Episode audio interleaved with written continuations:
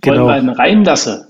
Ja. Kriegen wir das irgendwie wir? so Kölsch halt irgendwie hin? Kannst du das reinschneiden, Sebastian? Äh, da, wollen, da, wollen wir einen reinlassen? Also ich glaube, dein, dein rheinischer Akzent, den müsstest du noch mal ein bisschen üben.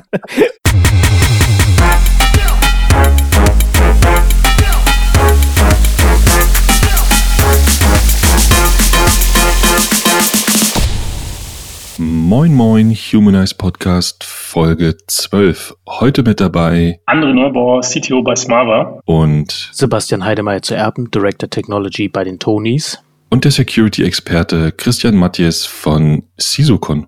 Ich bin Andreas Wolf, CTO bei Pando.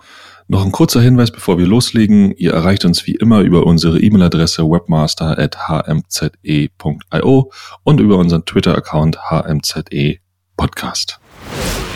Und wie jedes Mal starten wir mit ein bisschen Smalltalk. Ja, wie war eure Woche? So starten wir ja meistens, ne? Wir hatten äh, tatsächlich unsere Diskussion rund um Rust äh, in der Firma halt fortgesetzt und äh, hat mich eigentlich dazu nochmal gebracht, äh, halt irgendwie darüber nachzudenken, welche Verantwortung wo liegen sollte. Ja, also hatte ich, ich, so mein erstes, mein, mein Rückenmark war eher so, so große Techno, also Technologieentscheidungen sind halt große Entscheidungen, die triffst du nicht häufig, deswegen solltest du dir Zeit lassen, deswegen machst du es vielleicht auch eher zusammen, weil der Impact halt größer ist und so weiter und so fort. Und ähm, so haben wir es auch am Ende gemacht. Aber ähm, in der Diskussion hatte ich auch ein paar Mal so den Gedanken, was wären, was würde denn jetzt passieren, André, wenn das jetzt nicht so wäre? Was würde denn passieren, wenn die Teams da drin frei wären? Würde es dann tatsächlich so ein Technologiezug geben? Es würde wahrscheinlich mehr Technologien geben äh, in der Firma, aber ähm, wie, wie viel mehr und wie viel schlimmer es jetzt dadurch vielleicht wäre, wüsste ich gar nicht. Ähm, das ist so ein bisschen das, was, was meine Woche zumindest geprägt hat. Also beruflich. Ist ja wahrscheinlich bei uns dreien äh, der Hauptfaktor gerade. Obwohl, Sebastian, bei dir gerade nicht, oder? Bei mir ist gerade Urlaub der Hauptfaktor, ja. Aber ich habe mich auch mal ein bisschen tatsächlich mit der Rust Ownership auseinandergesetzt und ich fand es eigentlich ein ziemlich schlüssiges Konzept, muss ich gestehen. Zumal du ja auch dadurch, dass es ja alles Compile-Time, also die, die Ownership-Probleme würdest du ja eigentlich schon bei der Compile-Time äh, sehen. Deswegen ist es auch eigentlich gar nicht so unsafe für Production, ne? Von daher, aber das nur zu, zur Diskussion. Ich glaube, die hatten wir letztes Mal nicht mal mit aufgezeichnet. Ähm, du meinst Ownership im Sinne von Speichermodell, ne? Genau, genau, ja, mit dem äh, Heap und den Stack ist natürlich schon, sagen wir mal, abgefahren, dass man sich mal wieder damit beschäftigt. Ähm, aber das Konzept, was dahinter steht und wie es umgesetzt ist, ist schon, schon schlüssig und fand ich jetzt auch relativ, sagen wir mal, sicher im Sinne für safe während der Runtime sozusagen.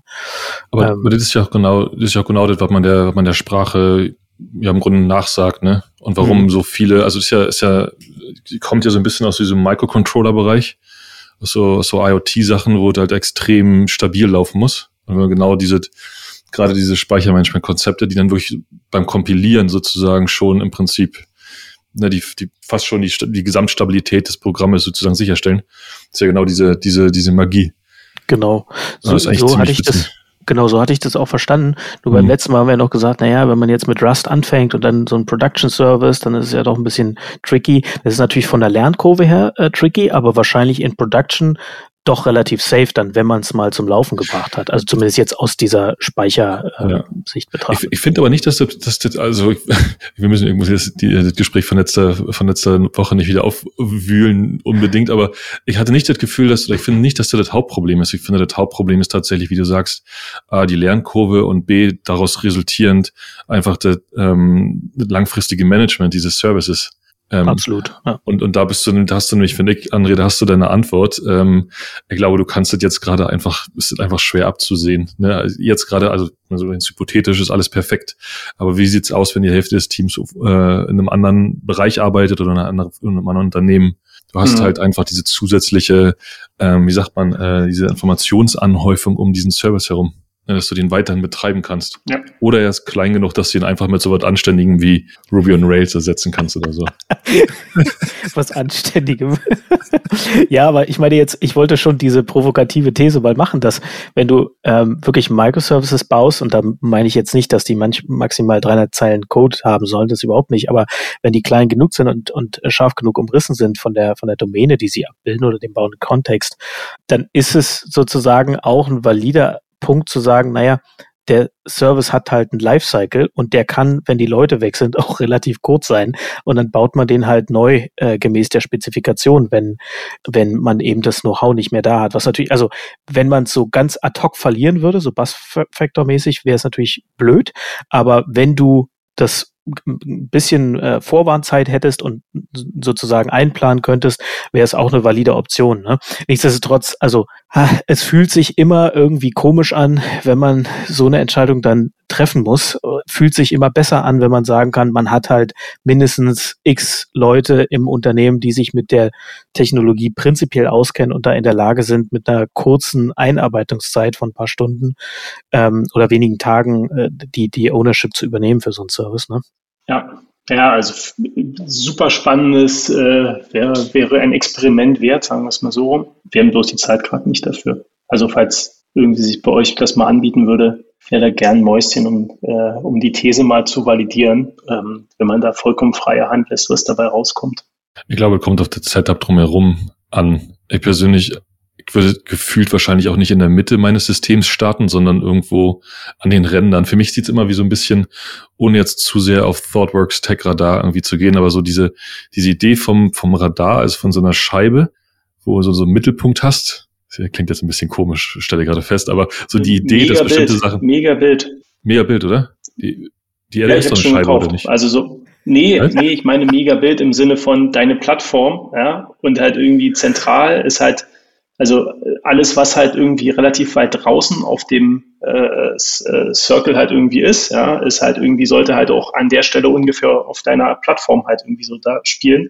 Und halt je mehr es halt irgendwie zentral wird, je äh, robuster, solider solltest du das halt sein. Und nicht nur die Sprache, sondern halt auch deine, deine Erfahrung damit. Mega genau. Bild. Jetzt hat er mich, jetzt hat er mich voll abgewürgt, aber auch total perfekt zusammengefasst. Sorry, gut, ich, ich wollte bloß halt, dass Tschüss. diese wunderbare These äh, nicht halt in einem Witz endet. Aber macht okay, auch total enough. Sinn. Also ich 100 Pro, ich würde es auch nie bei einem zentralen Service äh, machen und gerade dieses Radarbild äh, passt da super, um das auch zu beschreiben. Es gab ja diese Woche auch so, so ein paar, so, sagen wir mal, Facepalms der Woche. Jetzt haben wir ja gleich eh das große Security-Thema. Ich würde trotzdem. Moment, Moment, Moment, bevor, entschuldige, aber sind, sind wir schon dabei, zu Facepalms der Woche zu springen? Bin ich zu früh. Ich wollte nämlich noch eine kleine äh, Reisetipp der Woche-Kategorie einbauen.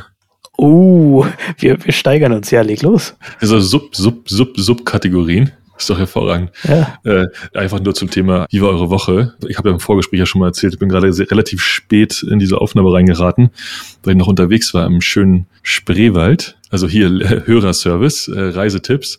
Er war jetzt über die letzten Jahre schon öfter mal da. Und die, die coole, coole ist, du kommst halt wirklich, also wir sind ja in Berlin, du kommst halt innerhalb von einer Stunde hin oder Stunde 20 oder so. Und es gibt da so unglaublich viele Kanu-Verleihstationen, dass man einfach einen Tag vorher oder zwei Tage vorher sie echt ein Kanu buchen kann. Das heißt, du kommst kannst relativ spontan einen ganzen Tag im Spreewald verbringen. Und ich muss sagen, wir haben es jetzt zum vielleicht vierten, fünften Mal gemacht über die letzten drei, vier Jahre verteilt. Und ich finde es immer noch mega Empfehlung, wenn man echt mal einen Tag einfach mal raus will. Du kommst da so über diesen, also da, da fließt ja im Grunde, jetzt sage ich halt total naheliegend, aber ich, für mich, mich hat es überrascht, dass es tatsächlich so ist, da fließt ja im Grunde die Spree durch den Wald. Ne, so und, und tausenden kleinen Kanälen. Du kommst halt in diese Kanäle halt auch reinpaddeln und bist dann da echt wie in so einem, in, in so einem, in so einem nordeuropäischen Dschungel. Und das Ganze eine Stunde zwanzig vor der Haustür. Also finde ich, finde ich einen coolen, ich dachte mir, habe ich heute überlegt, eigentlich ein geiler Service-Tipp für unseren kleinen, äh, für unseren kleinen Ratgeber-Podcast. Und äh, dazu noch, äh, habe ich mir gerade noch aufgeschrieben, äh, Kaupen 6 ist ein kleines Restaurant, da gibt's hervorragende Plinsen. So, Kategorie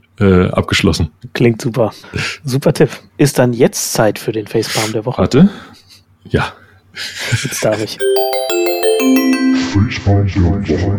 Ja, es gab, es gab ja diese Woche wirklich einige, äh, sagen wir mal, Security Issues äh, in Ermangelung eines besseren Begriffes. Und zwar auch einige große, aber eins war besonders, Andreas hat es ja kurz schon, schon geteilt im, in unserem kleinen Signal-Channel. Eins war besonders eklatant oder also wirklich so ein Facepalm einfach. Und zwar, jetzt muss ich mal gucken, ob ich das gerade finde, genau, ähm, gab es ja ein Problem mit dem Printer-Spooler-Service irgendwie von Microsoft. Und zwar gibt's gerade eine Schadcode-Lücke, Print Nightmare nennt die sich. Und die ist ein bisschen aufgetaucht im Zusammenhang mit einem Exploit, der mit dem, glaube ich, letzten Windows-Update gefixt wurde. in Vorbereitung auf eine Konferenz, eine Hacker-Konferenz, ich glaube die Black Hat, die irgendwann im August stattfindet, haben Sicherheitsforscher von so einer chinesischen Sicherheitsfirma weitere Bugs sozusagen analysiert und die haben dabei leider versehentlich ein Exploit-Code für eine noch nicht bekannte weitere ja, für, für noch nicht bekannten weiteren äh, Zero Day, wenn man, wenn man so sagen wird, für eine weitere Lücke online gestellt ins Netz. Und das hat jetzt Tür und Tor aufgemacht für alle möglichen äh, Printer, die in irgendwelchen Netzwerken hängen. Es gibt meines Erachtens nach, glaube ich, auch noch keinen Patch dafür.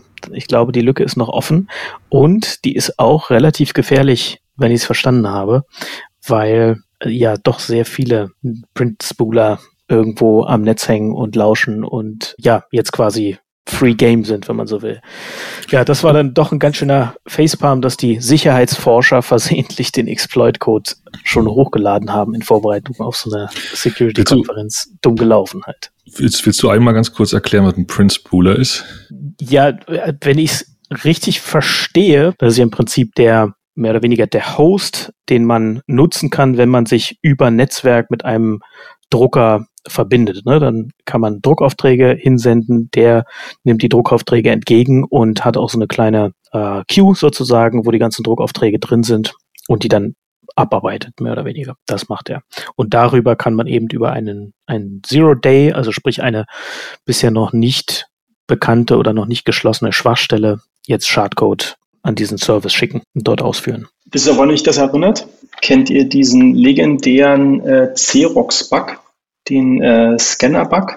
Der, der, der Kopierer-Bug, oder? Äh, ja, Kopierer und damit halt aber, ja, ist im Endeffekt ja die Scan-Einheit. Ne? Also äh, bei, bei Xerox, äh, was glaube ich, wurde auf dem CCC, ne? Ähm, mal hatte das irgendjemand vorgetragen, der das halt rausgefunden hat und seitdem auch mehr, äh, hier, wie hieß der, David Kriesel, trau keinem Scan, den du nicht selbst genau. äh, gefälscht ein, hast.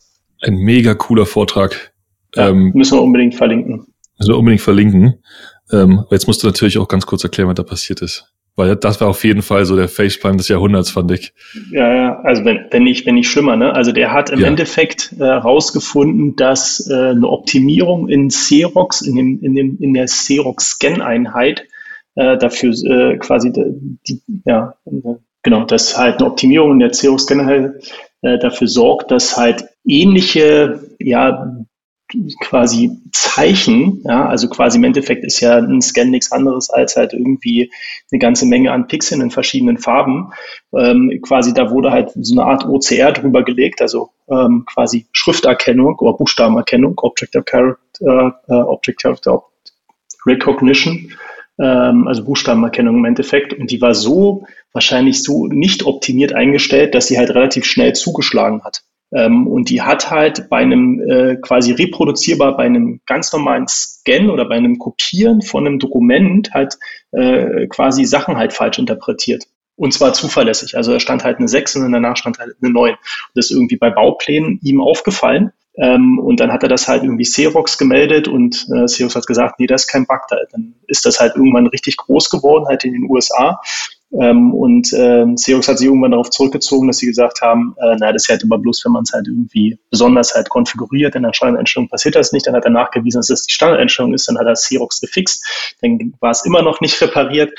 Ähm, und äh, ich mal, die Quintessenz dahinter ist, das, äh, also es war halt die Standardeinstellung, es war über viele Jahre nicht äh, quasi gefixt und es hat halt sehr, sehr viele Modelle von dem betroffen und äh, eigentlich kann man sich nicht sicher sein, dass äh, Scans, die aus ähm, so aus dieser Zeit halt irgendwie stammen, ähm, halt überhaupt fehlerfrei sind.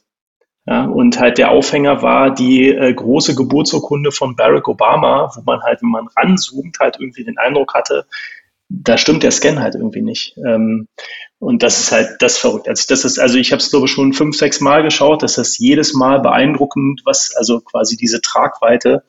Ähm, ja, genau. Also ich glaube, ja. der Anfang ein bisschen schlecht erklärt, aber ähm, der, der, das ist glaube so. Das erinnert mich zumindest jetzt gerade ein bisschen daran, was du erzählt hast, Sebastian. Das ist verrückte, verrückte Schwachstelle.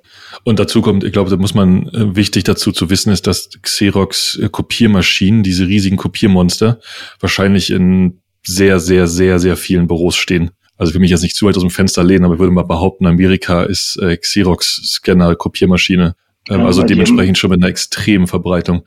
Ähm, ich habe übrigens gerade mal einmal nochmal nachgeguckt, äh, äh, Sebastian. Tatsächlich gibt es äh, seit 6. oder 7. Juli ein Security ah. Patch für. Aber bei uns kam nämlich Unternehmen kam bei uns kam nämlich eine Warnung rum, äh, alle Windows-User, wo, sich da, wo wir darauf danach dann festgestellt haben, dass wir keine einzigen Windows-User mehr haben.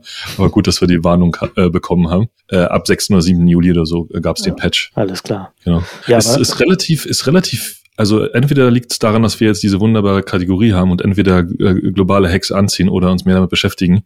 Aber es ist relativ viel in den letzten Mo Monaten und Wochen. Die ganzen, die ganzen Ransomware-Geschichten, die ganzen Hacks, die ganzen, die ganzen Zero Days. Ähm, insofern, ob ich die Tage gelesen habe, dass in, in New York, glaube ich, das erste äh, Cyber Attack ähm, Response Center entsteht im Großraum New York. Also im Grunde eine Art Gegenschlagabteilung, die halt immer online ist. Ähm, wahrscheinlich ein Modell, was sich, was sich, kann ich mir gut vorstellen, einfach über mindestens alle Großstädte ähm, weiter kopieren wird. Also so lokale, so lokale Hackergruppen, die im Grunde auf der guten Seite sind.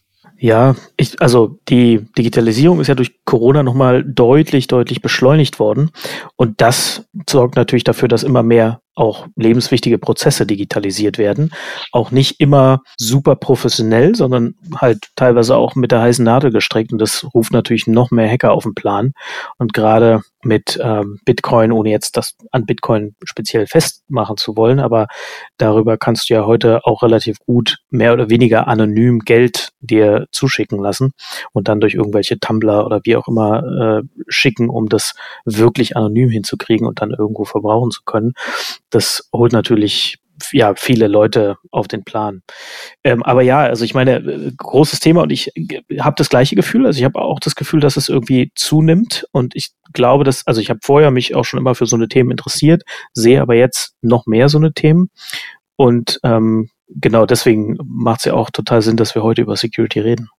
Eine Sache noch zum Nachreichen, weil ich es gerade mal geguckt habe, ähm, Druckerscanner und so eine ganzen die Absatzzahlen weltweit spielt Xerox keine, keine Große zentrale Größe, ist mit Abstand HP. Jetzt ist die Frage, wie viel da Drucker vom Drucker verdeckt, weil Drucker wird natürlich das deutlich, die größere, deutlich größere Markt auch sein.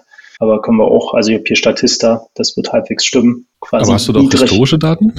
Oder nur die aktuellen? Seit 2009 ja, also der Bug kommt, ist wohl aus 2014, 2015. Ja, okay. Da hast du aber, es ist halt trotzdem einstellig. Also ich glaube nicht, dass es halt groß einge, also selbst wenn es ein bisschen eingebrochen ist, ist äh, der, der, der ähm, quasi Champion in dem Markt ist HP.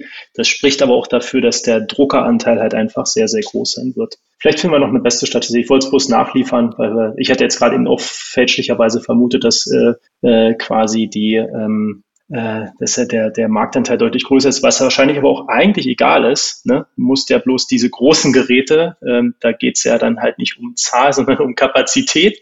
Wenn du halt so ein großes Gerät halt irgendwie äh, halt irgendwie zu stehen hast, was ein paar hundert Seiten halt irgendwie in einer Minute halt irgendwie scannt, dann, dann reicht das schon, um genug Daten zu zerstören. Ja, also im Grunde, du hast ja, du hast ja von Barack Obama erzählt, im Grunde musst du nur einen einzigen an der richtigen Stelle haben, Richtig. um äh, maximalen Unfug anzustellen. Also ungewollt natürlich. Ähm, ja, cool. Äh, sollen wir, ich finde auch, dass wir, dass wir uns thematisch, äh, ob gewollt oder nicht, extrem dicht äh, zu, zum Security-Bereich schon bewegt haben. Und äh, da eigentlich eine wunderbare Möglichkeit wäre oder Gelegenheit ist, ähm, unseren heutigen Gast äh, dazu zu holen. Ne? Die ähm, Tür aufzumachen. Okay, ja, so, dann kommen wir endlich zum Hauptthema für heute, nämlich Security. Nach kleinen technischen Schwierigkeiten, weil bei Christian alles so secure ist, das ist, äh, nein, Scherz beiseite. Äh, jetzt, jetzt läuft alles für die Aufnahme. Und ja, ich freue mich, dass wir Christian Mattis heute gewinnen konnten für diese Episode zum Thema Security, denn Christian und ich, wir haben jetzt anderthalb, zwei Jahre oder sowas relativ, wahrscheinlich zwei eher relativ intensiv zusammengearbeitet bei CrossEngage. Äh, Christian hat früher auch Security bei Salando gemacht und ähm, kannte schon die Gründer von CrossEngage und hat bei CrossEngage auch wirklich nach Lehrbuch, würde ich mal sagen, uns geholfen, dabei unser Security Game deutlich zu verbessern. Und ähm, genau, deswegen bin ich umso froher, dass er heute hier ist. Und deswegen sage ich mal herzlich willkommen, Christian. Und ja, stell dich doch gern selber noch mal ganz kurz vor für unsere Zuhörer. Ja, sehr gern. Christian Mattis, heute einer von zwei Gründern, Geschäftsführern von CISOCon. Ähm, ich habe selber äh, vor vielen, vielen Jahren als Engineer angefangen, weiß also auch noch, wie man Code schreibt, ist zwar nicht mehr unbedingt mein Dayjob heute, aber können tue ich es auch durchaus noch. Ähm, damals ganz viel Frontend, Backend, bin dann aber relativ zügig in die Security Research Community gewechselt, wie das viele Leute so tun. Ähm, auch autodidaktisch, auch das, wie viele Leute das so tun. Ähm, habe das Glück gehabt, mit äh, ganz spannenden Firmen damals zusammenzuarbeiten. Äh, Google insbesondere, ähm, da viele Jahre ähm, Vulnerability Research betrieben und dann aber irgendwann mich einfach gefragt, was Security einfach aus einer Defense-Sicht bedeutet und aus der Perspektive, dass äh, in kleinen und größer werdenden und großen Unternehmen auszuskalieren. Ähm, und wie ich dann später herausfinden sollte, ist äh, Unternehmen und Infrastrukturen und äh, Cloud-Umgebungen und so weiter absichern äh, deutlich, deutlich anspruchsvoller von der Aufgabe her, als von außen einzubrechen. Das hat äh, viele Gründe und über all die können wir vielleicht heute auch nochmal sprechen. Ähm, Lange Rede, kurzer Sinn, das ist aber dann irgendwann mein Sweet Spot geworden, habe dann als CISO äh, in allerlei Firmen gearbeitet. Zalando kennt man, das erwähne ich immer gerne, aber das sind auch nicht die einzigen. Ja, und seit, seit 2016 haben wir CISOCon am Start, ist eine reine Defense Company, das heißt, alles, was wir tun, ähm, dreht sich eigentlich genau darum, nämlich Security-Programme, wie wir das nennen, in Unternehmen zu entwickeln und äh, zu exekuten. Schön, dass du da bist. Vielen Dank. Ja, schön, dass du da bist. Ich, ich finde, ich finde, das klingt äh, schon, schon nach dem Intro bin ich schon total aufregend. Denke, klingt einfach, als eine mega geile Folge werden wird. Security ist einfach so ein spannendes Thema, oder?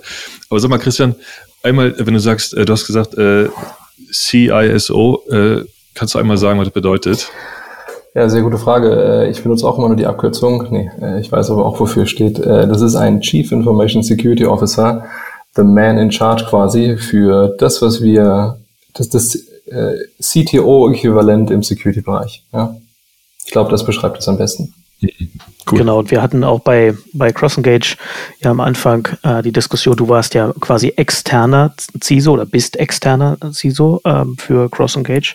Hatten auch die Diskussion, dass diese Konstellation schon extrem viel Sinn macht, insbesondere weil der CISO eben nicht in dem Product Development-Bereich angesiedelt ist, sondern nochmal ähm, bisschen außerhalb hängt und deswegen auch anders incentiviert ist, beziehungsweise auch eine andere äh, Sicht auf die Dinge einnehmen kann, als dass jemand ist, der primär incentiviert ist, äh, möglichst schnell Feature rauszu Features rauszuchurnen. Ne? Ja, sicherlich, sicherlich. Genau, und ich fand die Zusammenarbeit da auch sehr, sehr spannend, sehr angenehm und habe da auch viel gelernt. Und bevor wir jetzt weiter vielleicht in das Thema einsteigen, will ich nochmal ganz kurz versuchen, das was mal so ein bisschen umreißen. Also wenn wir hier heute reden, dann reden wir über IT-Security und vielleicht schaffen wir ja so eine grobe, ganz kurze Erläuterung, was ist eigentlich damit gemeint oder was gehört da eigentlich dazu zu dem Thema? So, was sind so die ganz großen High-Level-Bausteine? Ähm, das ist eine sehr gute Frage. Ich bin mir auch gar nicht sicher, ob ich es unbedingt IT-Security nennen würde, Sebastian. Könnt ihr ja gerne mal eure Meinung äh, dazu nennen. Da streiten sich auch die Geister. Wir nennen es einfach Security, ja, weil schau, worum geht es? Es geht ja nicht nur um einzelne Bereiche in der Firma wie äh, IT im Sinne von Corporate IT und klassische IT und dann außerhalb von IT, da braucht man dann wieder keine Sicherheit mehr, sondern am Ende geht es ja darum, Unternehmen vor Angriffen zu schützen, ganz einfach. Ja, Unternehmen vor Angriffen zu schützen, Unternehmen im Ganzen zu schützen und häufig dann eben, weil es halt im, im Zentrum steht, irgendwo auch ähm, Daten vor Breaches zu schützen. Ja, aber deswegen taten wir uns auch immer schwer, uns äh, nur als, sagen wir mal, IT-Security-Provider, äh, wie auch immer, äh, zu bezeichnen. Ich glaube, das greift einfach ein bisschen zu kurz. Ich glaube, wenn wir mal reflektieren, ähm, Smava, äh, Zalando, CrossEngage, ganz egal wer, es geht immer darum, das Unternehmen zu schützen. So. Und ich würde es auch, ich meine, äh, viele reden dann auch von der Informationssicherheit, insbesondere in, in Deutschland, ja, oder Information Security im, im Englischen. Weiß auch nicht, ob ich das so gut finde. Lass es uns einfach Security nennen. Da gehört nämlich eine ganze Menge dazu. Oder wie seht ihr das? Für den super spannenden Punkt und ähm, kann mich erinnern, wir haben ja auch so ein bisschen dann Themen angerissen, die, naja gut, also bei uns schon fairerweise natürlich sehr viel dann auch ähm, IT-Security waren, also wenn es um WLAN geht, aber eben auch Themen wie Zugriffs äh, Zugangskontrolle zum, zum Büro zum Beispiel, ne, was ja ähm, durchaus jetzt nicht streng genommen in den Kern IT-Security fällt. Ähm, insofern würde ich da total mitgehen. Ich sehe es ehrlich gesagt wie Christian, ich finde es eigentlich gar nicht schlecht, dass so diese drei Zeichen gestrichen, also IT und dann das Bindestrich oder der Zeichen dazwischen. Ich glaube, gerade wenn du so guckst, so ne, ähm, Social Engineering äh, und so eine Sachen, ähm, also was quasi diese Angriffsvektoren, die quasi auf Companies halt irgendwie äh, einprasseln, das ist heute nicht mehr, also das gar nicht, wo ich es gelesen, gehört oder sonst wie aufgeschnappt habe, ist vielleicht auch eine steile These, ähm, aber dass sich halt Angreifer weniger quasi mit ähm, Schwachstellen in System auseinandersetzen, sondern halt irgendwie die Schwachstelle sitzt halt vorm Rechner ich war auf einer guten Konferenz, ich war mal auf einer guten Konferenz vor nicht zwei, drei Jahren von, ähm, was war das gewesen, von irgendeinem Investor bei, bei Specs war das damals. Ähm, und da hatten die einen so einen Security-Experten eingeladen und der war die ganze Zeit halt irgendwie ruhig gewesen. Ähm, der hat auch total seriös gewirkt, äh, keinem hat ihm was angemerkt äh, und dann hat er, hat er seinen Vortrag gehalten und hat halt irgendwie gesagt, so pass mal auf, ich sage euch mal, was ich in den letzten zwei Jahren, äh, zwei Wochen, äh, zwei Stunden, sorry, über euch rausgefunden hat und hat dann halt irgendwie so äh, quasi wahrscheinlich von 80 Prozent der Leuten halt irgendwie gewusst, was das halt für ein Rechner, was da halt drauf installiert ist und so, also so Standardsachen und dann halt gesagt, naja, für die Sachen gibt's auf alle Fälle halt irgendwie äh, Exploits, also Schwachstellen. Dann hat er vorne halt irgendwie mit der Sekretärin, wo er einchecken musste, halt hatte ihr quasi ihr ähm, ihr Social Media äh, Konto halt irgendwie, also Facebook halt rausgefunden gehabt und hat halt irgendwie gesagt, na, die Wahrscheinlichkeit, dass die halt, halt ihr äh, Facebook-Passwort genauso wie ihre Kunden äh, äh, quasi ihre, ihr Firmenpasswort gewählt hat, ist sehr, sehr groß. Also hat er ihr mal äh, quasi so eine Facebook-gefakte Mail geschickt, worauf er halt ein Passwort bekommen hat. Hat gesagt, jetzt nicht ausprobiert, aber das war halt so, ein totaler Eye-Opener, weil wir konzentrieren uns natürlich darauf, dass halt irgendwie das Patch-Level von den Maschinen halt irgendwie latest greatest halt ist. Aber die Schwachstelle ist halt ähm, quasi sitzt da vorm Computer und wir achten vielleicht halt irgendwie äh, darauf, welch, von welcher E-Mail-Adresse quasi vielleicht eine Nachricht halt kommt, aber auch nicht immer. Ne? Und es ist, braucht halt bloß diesen einen Moment, wo du halt äh, nicht aufmerksam bist und schon hast du halt ein Problem in deiner ja. Infrastruktur. Und würdest du sagen, Christian, dass diese, dass dieser Teil ähm, zu deiner Arbeit dazugehört? Also den, den Beispiel hat André gerade gesagt, hatte, ich kann, ich, ich, ich würde es mal nehmen und mal in den Arbeitsalltag tragen äh, und hat da einfach diese, ich finde einfach diese, diese tatsächlich real existierende Geschichte immer so super, so wenn du dir mega viel Mühe gibst, ne, du machst deine, versuchst deine Systeme abzuschotten, irgendwie alle Rechner, alle Rechner irgendwie mit Location Services und hoch verschlüsselt und du dann gleichzeitig noch die eine Windows-Kiste hast, die zufälligerweise vom CFO benutzt wird, wo irgendwie so alle Daten drauf sind, die mit dem Ding dann, also die Person, die mit dem Ding dann durch die Gegend läuft. Und man fragt sich, wo ist, wo ist die Balance zwischen Aufwand und, und dem, und dem realen Leben? Ist, ist diese, diese, diese Gesamtkonzept, äh, Organisation, Mitarbeiter, gehört auch, gehört auch zu deinem, zu deinem, äh, würdest du auch in diesen Bereich mit reinnehmen, diesen Arbeitsbereich? Bin mir sicher, ob ich die Frage jetzt scharf genug verstanden habe. Äh, kannst du es nochmal versuchen, etwas anders formuliert?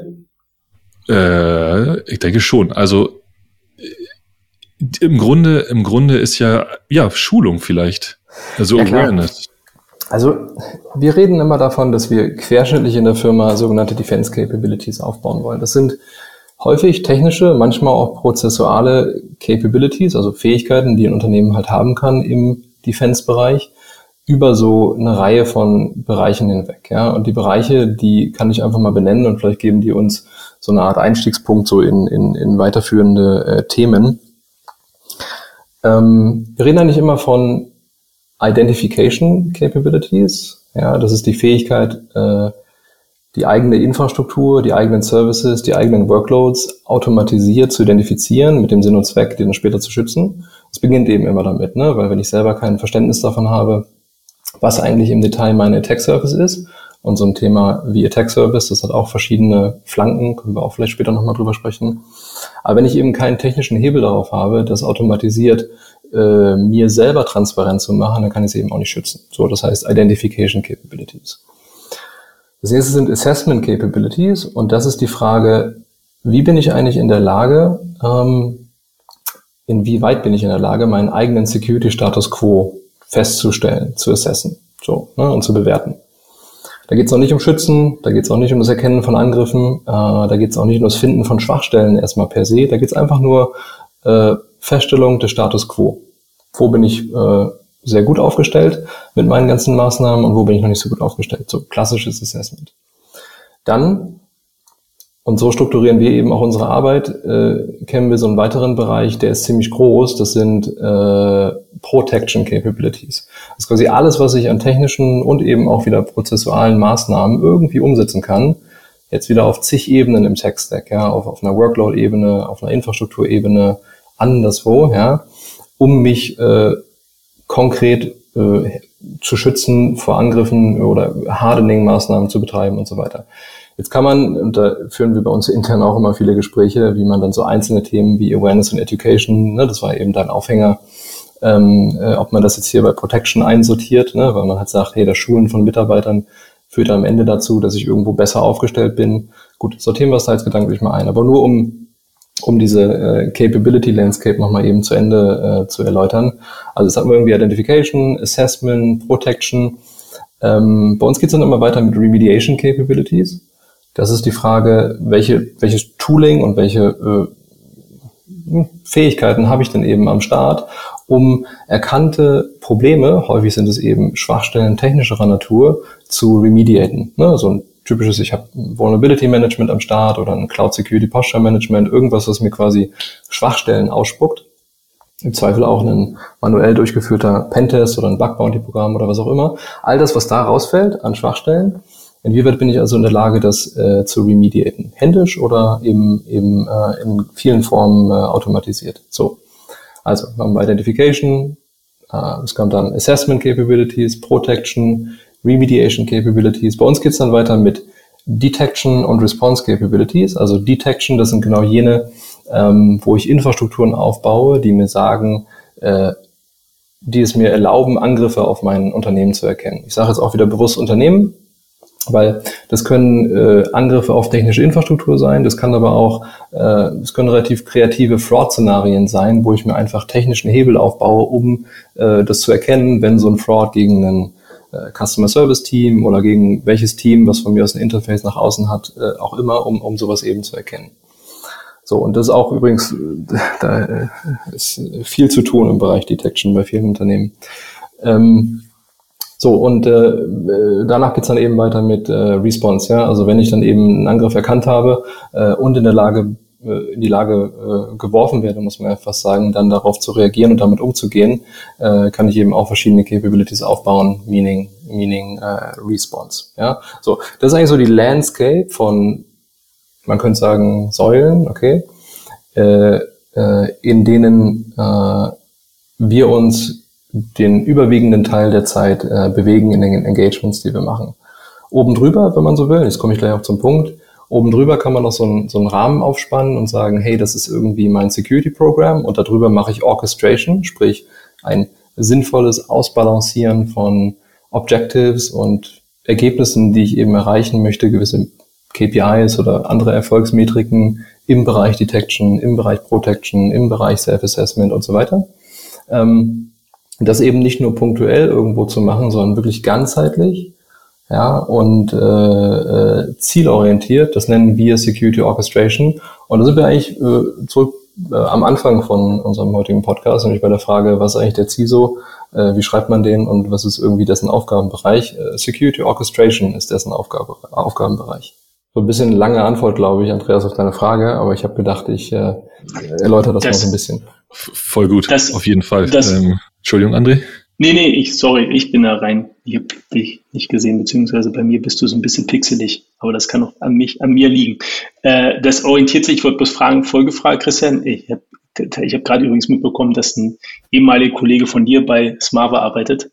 Sorry for that. Ähm, ähm, aber das orientiert sich so ein bisschen an diesem NIST-Konzept. Ne? Also hier NIST, National Institute of Standards and Technology. Ich habe gerade mal bei uns ein bisschen in das äh, so Security, in unser Security Framework geschaut, weil ich diese Begriffe quasi Protect, Detect, Response, dann gibt's noch Recover, äh, quasi, ja, ja. das er ähnlich fand. Ja. Stimmt, den Recover-Punkt habe ich auch eben vergessen. Irgendwie habe ich so lange Zeit verbracht, da drüber zu iterieren, dass ich tatsächlich den letzten Punkt außen vor gelassen habe, aber den gibt's dann eben auch noch. Genau. Also deine Frage ist, was hat das, was ich gerade gesagt habe, mit so Standards wie NIST und auch anderen zu tun? Ja. Ja. Genau. Ähm, ist eine Top-Frage, bekommen wir auch sehr, sehr häufig gestellt. Ich kann kein Patent anmelden auf diese Begriffe, okay? Und äh, andere äh, Unternehmen verwenden die auch noch. Ähm, das war aber nicht unser Approach zu sagen, hey, was ist irgendwie der Top-Industriestandard da draußen, äh, an dem man sich jetzt mal orientieren sollte, wenn man sogenannte Security-Programme baut. Tatsächlich war es ganz mhm. anders. Ja? Also wir haben festgestellt, dass die äh, eigentlich alle zu sehr an der Oberfläche kratzen, dann solche Begriffe wie die, die ich eben erläutert habe, eigentlich auch nicht trennscharf voneinander äh, wegdefinieren. Ja, also keine Ahnung, wie jetzt NIST, Protect und irgendwie äh, Assess definiert. Ehrlich gesagt, ich habe es vielleicht einmal, zweimal in meinem Leben gelesen, äh, war dann unzufrieden damit, äh, mit der Trennschärfe und habe gesagt, komm, ja, kann kein Mensch mit arbeiten. Äh, wir sind da sehr, sehr systematisch und strukturiert bei uns in der Firma. Und deswegen am Ende, das, was ich gerade erzählt habe, das ist so ähm, der Rahmen äh, und das Mindset, in dem wir denken. Äh, und da haben wir uns sicherlich vielerlei Quellen, auch nicht nur NIST bedient, äh, und dann aber äh, aus unserer Sicht was daraus gemacht, was deutlich mehr, deutlich größer und äh, äh, deutlich mehr auch für die Praxis äh, ist. Äh, genau, ich wollte jetzt gar nicht auf NIST oder sonst irgendwas als den Heizbringer raus. Für mich hat das, ähm, für, also mir hat das unheimlich stark geholfen, dieses äh, Security-Thema in der Breite halt zu verstehen. Weil häufig, sag mal, machst du halt irgendwie so einen Pentest, dann machst du halt so ein bisschen Sensibilisierung. Und wenn du richtig gut bist, machst du noch ein Bug-Bounty-Programm. Und dann war es das. Ne? Und das ist halt aber so alles, das ist, ist ja nicht äh, ganzheitlich und vor allen Dingen nicht strategisch gedacht. Ähm, da, dahingehend hat mir das Modell geholfen. Gibt es, wie du sagst, richtig sagst, natürlich viele andere Modelle. Aber diese Struktur war schon sehr einleuchtend. Darf ich, die, darf ich diese Gelegenheit mal nutzen? Wenn wir bei diesem, bei diesem Framework sind, ähm, für mich interessieren würde, ist ähm, aus deiner Erfahrung, wie, wie empfiehlst du den den Einstieg in die Thematik für ein Unternehmen. So, entweder das Unternehmen hat sich damit noch nicht beschäftigt oder irgendwie wächst gerade. Also der Bedarf ist da, wir müssen uns um dieses Thema kümmern. Wie würdest du sagen, ähm, gehen wir daran? Was sind die ersten Schritte, Learnings, Fallen, wo man nicht reintappen sollte? Ja, ähm, das kann man jetzt auf vielfache Weise beantworten. Ja, ähm, Beispiel. Wie sollte man da rangehen? Klar, wenn ich niemanden habe, der die Verantwortung bekommt ja, oder die Verantwortung auch übernimmt, dann äh, komme ich sowieso nicht sehr weit. Das heißt, man könnte jetzt argumentieren, ich muss mit sowas wie einer klaren Verantwortung für das Thema Security beginnen. Sprich, ich brauche einen CISO oder zumindest jemanden, der zumindest mal part-time äh, die Rolle übernimmt.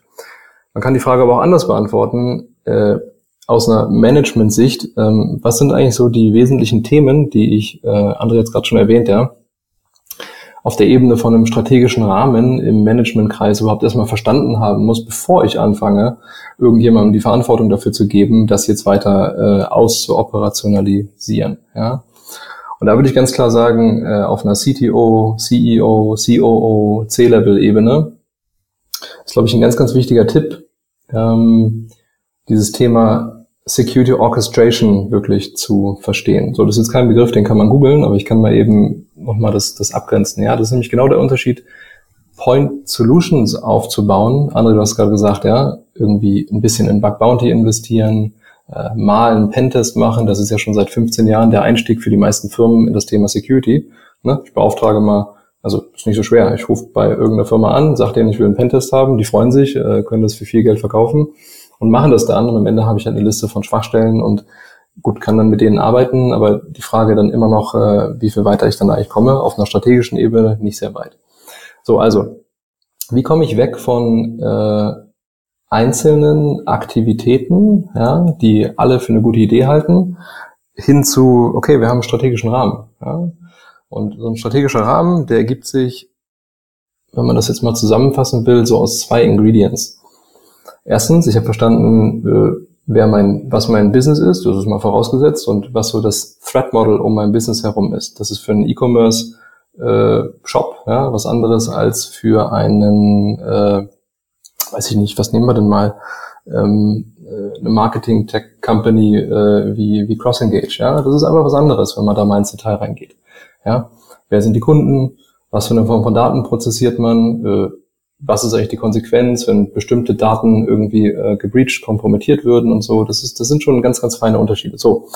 Und wenn ich das mal verstanden habe, ja, und dann mich frage, was sind denn jetzt dann konkret die, was ich eben sagte, strategischen Defense Capabilities entlang dieser Dimensionen, die ich äh, erläutert habe, die ich hochziehen muss in meiner Firma?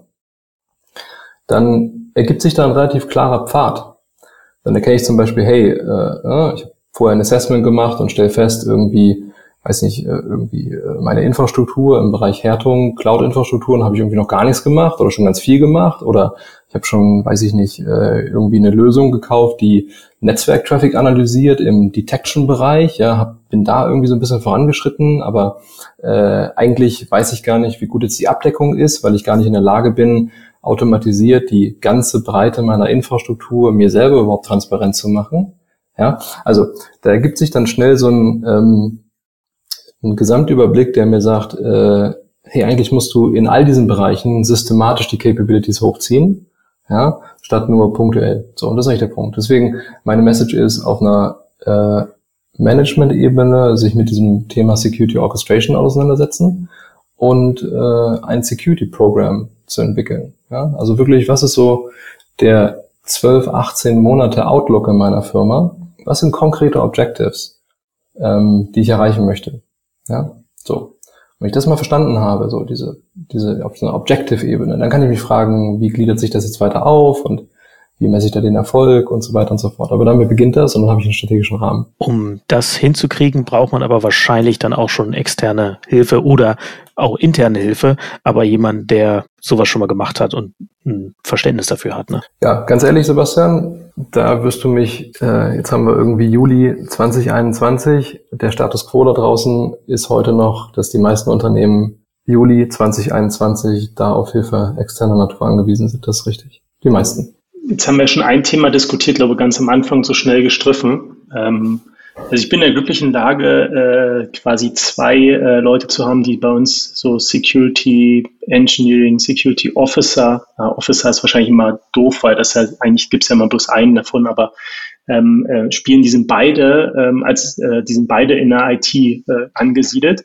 Und ähm, ich finde das, ähm, also ist jetzt nicht das ideale Modell, aber ein bisschen so meine Erfahrung ist, wenn es die IT nicht macht, macht es halt keiner. Ähm, weiß nicht, wie siehst du, wie würdest du einen CEO, einen CFO, Chief Marketing Officer, I don't know, aber wie würdest du, was wäre dein Argument, um das halt ähm, quasi im C-Level zu verankern? Also vielleicht auch sogar zu sagen, okay, wir haben hier so ein äh, CISO, ne? also C, äh, Chief ja. Information Security Officer. Es gibt da verschiedene Schulen und nicht so die eine Antwort. Deswegen jetzt, ich werde auch mal so ein paar Optionen vielleicht beschreiben. Genau. Was, hat denn, was hat denn bis jetzt am besten funktioniert vielleicht? Was ist denn das schlagendste Argument? Ja, also ich glaube, wichtig hm, ist zu erkennen, dass all das, worüber wir heute sprechen, das ist ein extrem operatives Thema. Ja, also es ist jetzt nichts, wo man irgendwie ein Jahr lang äh, Papierarbeiten äh, erledigt und irgendwie, also du treibst kein Security-Programm voran und machst dein Unternehmen auch nicht äh, großartig sicherer, wenn du jetzt ein halbes Jahr lang irgendwelche Identity und Access Management äh, Policies äh, oder Awareness Policies oder Passwort Management Policies oder wie sie alle heißen, schreibst. Das braucht man zwar auch, das ist auch wichtig, besonders in regulierten Unternehmen, äh, Stichwort ISMS und so, das hat alles seinen Stellenwert, können wir auch nochmal später drüber sprechen. Aber zunächst ist es mal wichtig, ähm, äh, sehr, sehr operativ aufgestellt zu sein. Das sind nun mal typischerweise in digital äh, Unternehmen die Tech-Teams. Ja? Das heißt, ich bin echt ein großer Fan davon, ähm, Security-Architekten und Security-Engineers ähm, genau dort auch mit aufzuhängen und explizit auch nicht weit weg von so einer CTO-Organisation. Das kann man machen. In regulierten Unternehmen hast du teilweise auch die Anforderung, das zu tun, ne? ähm, aus Governance-Gründen. Ähm, aber ich glaube, was wichtig ist, ist, dass Security-Teams nie zu so einer distanzierten Polizeistation werden, die im Zweifel keiner kennt, die irgendwas tun, was keiner weiß, ja, und die auch einen riesen Disconnect äh, haben zu dem, was im Tech-Bereich passiert. Dieser Connect zum Tech-Bereich, der ist halt unglaublich wichtig, weil ich meine, ihr wisst das am besten, ja, da passiert so viel äh, äh, Musik, ja, und äh, wenn man das nicht in Realtime mitbekommt und da nicht mit dabei ist, ganz, ganz operativ, ja, in Planungsmeetings, in Architekturmeetings, in allen möglichen Meetings, ja, als Security-Verantwortliche, äh, dann, bist du halt immer zu spät, ne, so, und dann, und dann bist du auch vor allen Dingen dann stiftest du keinen operativen Value diesen Teams gegenüber. Die meisten Tech-Teams suchen ein sehr, sehr großes Maß an Security Guidance. Die haben ganz viele Fragen. Ja? äh, wie äh, greifen wir jetzt sicher auf unsere äh, ich nenne, abstrakt Systeme zu? Ja?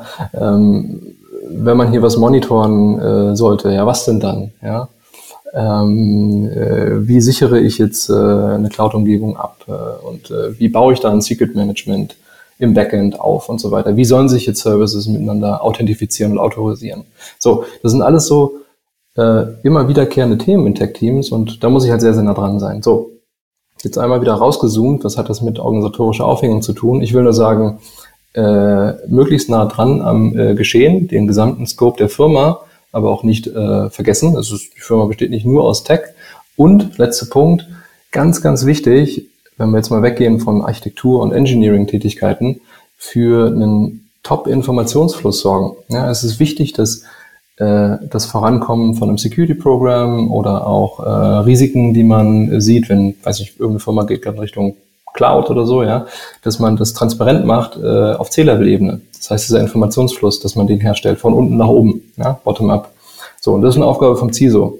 Und deswegen ist es immer wichtig, egal wer jetzt oder wie dessen Reporting-Line aussieht, dass er mindestens mal eine Dotted-Line hat an alle, die diese Informationen wichtigerweise, sinnvollerweise erhalten sollen. Das sind eben ganz, ganz häufig ganz klar CTO, ganz häufig CFO, ganz, ganz häufig COO, wenn es einen gibt und nicht selten auch CEO. Ja, das heißt, ähm, ich würde da konkret ein Steering Board aufsetzen, das machen wir auch immer so, wo all diese Personen teilnehmen und das erläutert und erklärt bekommen, was da so operativ passiert. Mhm. Also ist, ich habe mir gerade mitgeschrieben, das äh, CISO-Report oder Steering Committee, ich glaube, das ist tatsächlich ein guter Punkt. Das, was, warum ich gefragt habe, ist halt, ähm, wenn du es nicht sichtbar aufhängst, also äh, ich, ich, ich, ich wäre tendenziell auch immer für sichtbar aufhängen, ähm, dann ist immer aber die Frage, hat diese Person halt irgendwie einen großen Hebel, ähm, beziehungsweise wenn sie einen großen Hebel hat, hat es immer die Gefahr von Stillstand, weil da von außen halt äh, quasi Anforderungen reinkommen. Ähm, aber das also quasi die mit der Situation könnte ich eher leben als mit der Situation, dass es halt innerhalb von von einem Tech, von einer Tech-Organisation ist, weil es da häufig halt irgendwie nicht gesehen wird. Also dieses wie kriege ich ein Commitment auf die notwendigen Investitionen? Weil das ist ja eine Investition ohne, also die, die, die schützt dich ja bloß vor dem Ernstfall ähm, aber nicht vor dem quasi, also es bringt ja, es ist, es ist keine Opportunity. Ähm, letzte Woche hatten wir Datenschutz als Thema, ich weiß nicht, ob du die letzte Version gehört hattest, aber damals sind wir irgendwann zu dem Punkt gekommen, äh, Datenschutz als Competitive Advantage, ja, ne? also ja. quasi Datenschutz so verstehen, dass man halt sagt, okay,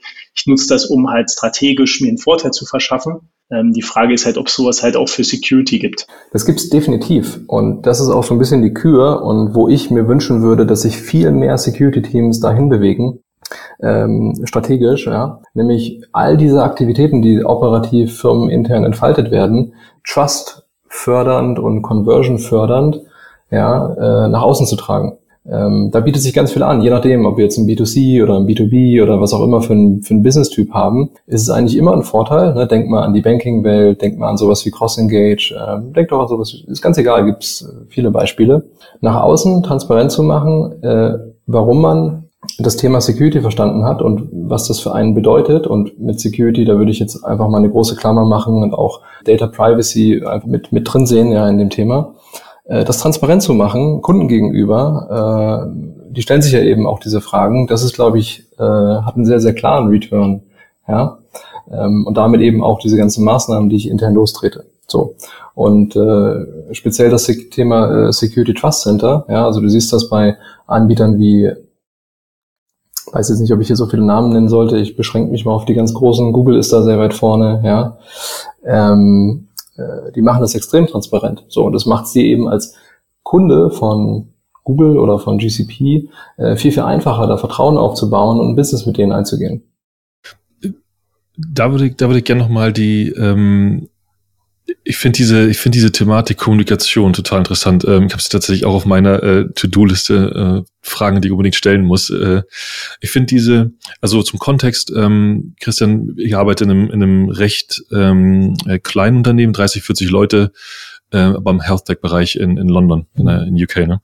Ähm, und meine Erfahrung ist, und ich wollte, wollte tatsächlich auch den Link zur letzten Folge zum Datenschutz schlagen, denn auch da zu diesem Thema haben wir eine ähnliche Erfahrung gemacht, nämlich, dass, ähm, dass es relativ wichtig scheint, denn wir experimentieren mit diesem, mit diesem Learning auch, dass es relativ wichtig scheint, äh, so gesamtheitlich, zumindest in der Firmengröße, wie wir das haben, so eine, so eine, so eine Gesamtawareness zu schaffen. Ich habe festgestellt, wir haben festgestellt, äh, sowohl im, wir machen, wir machen auch so Security Review Meetings und so. Ich habe in beiden, in beiden Themenbereichen festgestellt, dass viele, also viele Entscheidungen werden ja, werden ja von kleinen Gruppen irgendwo getroffen. Ja, eine Implementierung hier, ein Feature da.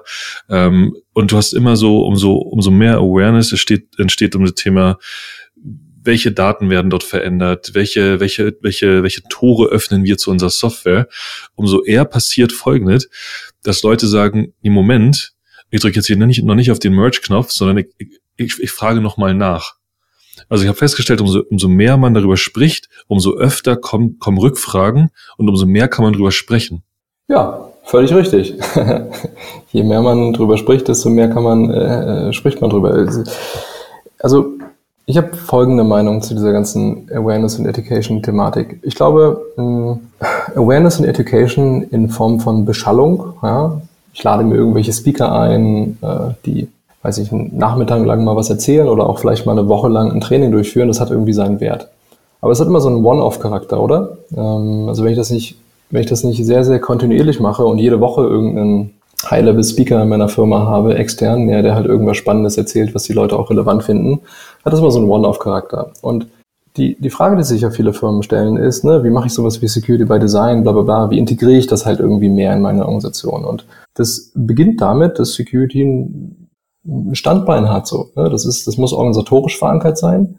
Das muss äh, im Hinblick auf Verantwortung verankert sein. Und zwar auch nicht nur so, so nebenbei und laissez-faire, sondern ihr werdet feststellen, in, in allen Unternehmen heutzutage in unserem Bereich, ja, da, da ist es einfach wichtig, dass ich Security-Kompetenz aufbaue. So, und dann kommt Awareness, ähm, und auch Education, das eine ein bisschen oberflächlicher, ne, Awareness, das andere ein bisschen tiefer gehendes Wissen, Education, äh, was ich auch irgendwie in die Anwendung äh, bringen kann. Das kommt durch Zusammenarbeit. Ja? Also wenn du ein Security-Team hast, was Tech-Teams, Dev-Teams, Produktentwicklungsteams, egal wie sie heißen, ja, ähm, ich sag mal, an die Hand nimmt, an die Hand nimmt nur aus einer Security-Perspektive, sich in einer Regelmäßigkeit mit denen hinsetzt und Threat Modeling Workshops durchführt, sich äh, in Planning Meetings beteiligt, allgemein einfach an der Entwicklung von dem, wofür dieses Team verantwortlich ist, äh, sich daran beteiligt, ja, und dann eben auch die Diskussion moderiert, statt nur ein passiver Teilnehmer zu sein, ja. Aus dieser Form von aktiver Zusammenarbeit entsteht einfach ein total geiler Value-Austausch, äh, den auch, wenn es richtig gemacht wird, und das ist die Verantwortung von einem guten Security-Team, das so zu moderieren und zu tun, den beide Seiten sehen. Den Security Teams macht Spaß, weil sie halt irgendwie äh, ihren, ihren Value entfalten können. Und äh, den, den, den anderen Teams macht es auch Spaß, weil sie merken, hey, irgendwie ist Security nicht nur so ein Thema, das passiert da irgendwo im, im neunten Stock und irgendwie wissen wir das nicht so richtig, was wir auch für Fragen an die richten können, sondern die kommen irgendwie proaktiv zu uns so. Und durch diese Dialoge, die dann in diesen Gesprächen und Meetings und, und so weiter entstehen, dadurch kriegst du Security ja, flächendeckend in eine Organisation rein und ganz klar, dann stellen die Leute auch Fragen. Also das, äh, wenn ich jetzt mal reflektiere in den Projekten, in denen wir ganz langfristig engagiert sind und das dann auch als, als Reise so beobachten, da stellt sich die Frage eigentlich gar nicht mehr, ob ein hinreichendes Maß von Security Awareness irgendwie in der Firma ist. Das, das, das ist dann irgendwann einfach AD, so das ist kein Thema mehr, weil das Level von Awareness sowieso so, so, so hoch ist, ja, das verübrigt sich darüber zu reden. Wisst ihr, was ich meine? Ähm, ja, noch eine, noch eine, noch eine Folgefrage dazu, bevor wir vielleicht äh, thematisch irgendwie noch wieder ein bisschen, äh, dann ein bisschen weiter segeln wollen. Mhm. Ähm, ich hoffe, die klingen nicht. Nee, ich stelle es einfach. Inwieweit, du bist ja, du sagst ja, du hast auch einen Engineering-Background, von daher sagt dir ein Full-Stack-Engineer auf jeden Fall was. Inwieweit könnte ich einen Full-Stack-Engineer entwickeln, der auch die Security-Rolle mit übernimmt? Inwieweit? Äh, sehr weit. Ja? Also äh, sehr weit und sehr easy. Das ist nicht so schwer. Diese hm. Journey äh, einem einem Tech-Menschen, egal ob es jetzt ein Full-Stack-Entwickler ist oder jemand, der irgendwo in einem nicht Full-Stack-Bereich irgendwo ne, anderweitig seine, seinen Sweet Spot hat, dem einen äh, Education Path hinzustellen äh, zu einem zu einer Security Rolle. Ne, das kann dann ein Engin also eine Engineering nahe Security Rolle sein, das kann aber auch eine ähm, Architekten nahe Security Rolle sein oder noch irgendwas anderes. Das ist nicht so schwer, weil die bringen all das Richtige mit von technischem Tiefenverständnis, modernen Technologien, ja, wie Technologien verwendet werden in Firmen und wie, wie das, ne, wie, wie, wie eben Technologie aus Anwendersicht benutzt wird, ja, dass denen, dass es nicht so schwer ist, denen die Security-Perspektive darauf beizubringen.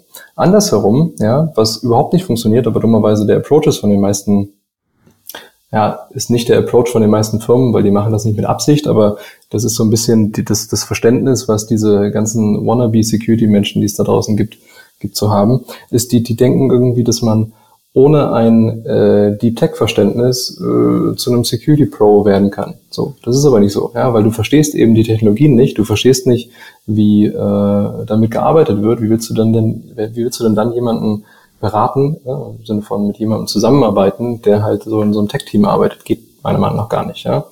Und das sind dann eben auch genau die Security Menschen, die vielleicht im Bewerbungsgespräch noch einen guten Eindruck machen, ne, weil sie haben auch irgendwie zehn Jahre auf dem Buckel und können natürlich so ein 60 Minuten Bewerbungsgespräch irgendwie schaukeln. Aber wenn man dann äh, ein paar Ebenen tiefer geht, dann merkt man, äh, dass das Eis eben dünn wird. So, ja. Und das ist dann immer schwierig. Deswegen äh, ganz klare Empfehlung, immer äh, ehemalige äh, Tech-Leute, die darin sehr stark sind und das auch sehr gerne mögen, die zu Security-Leuten entwickeln. Klappt viel, viel, viel besser. Verstanden. Würdest du die, das, also wie würdest du einschätzen, wie sich die Rolle quasi über die Zeit, also über das, über das, über das Wachstum der Firma halt irgendwie verändert?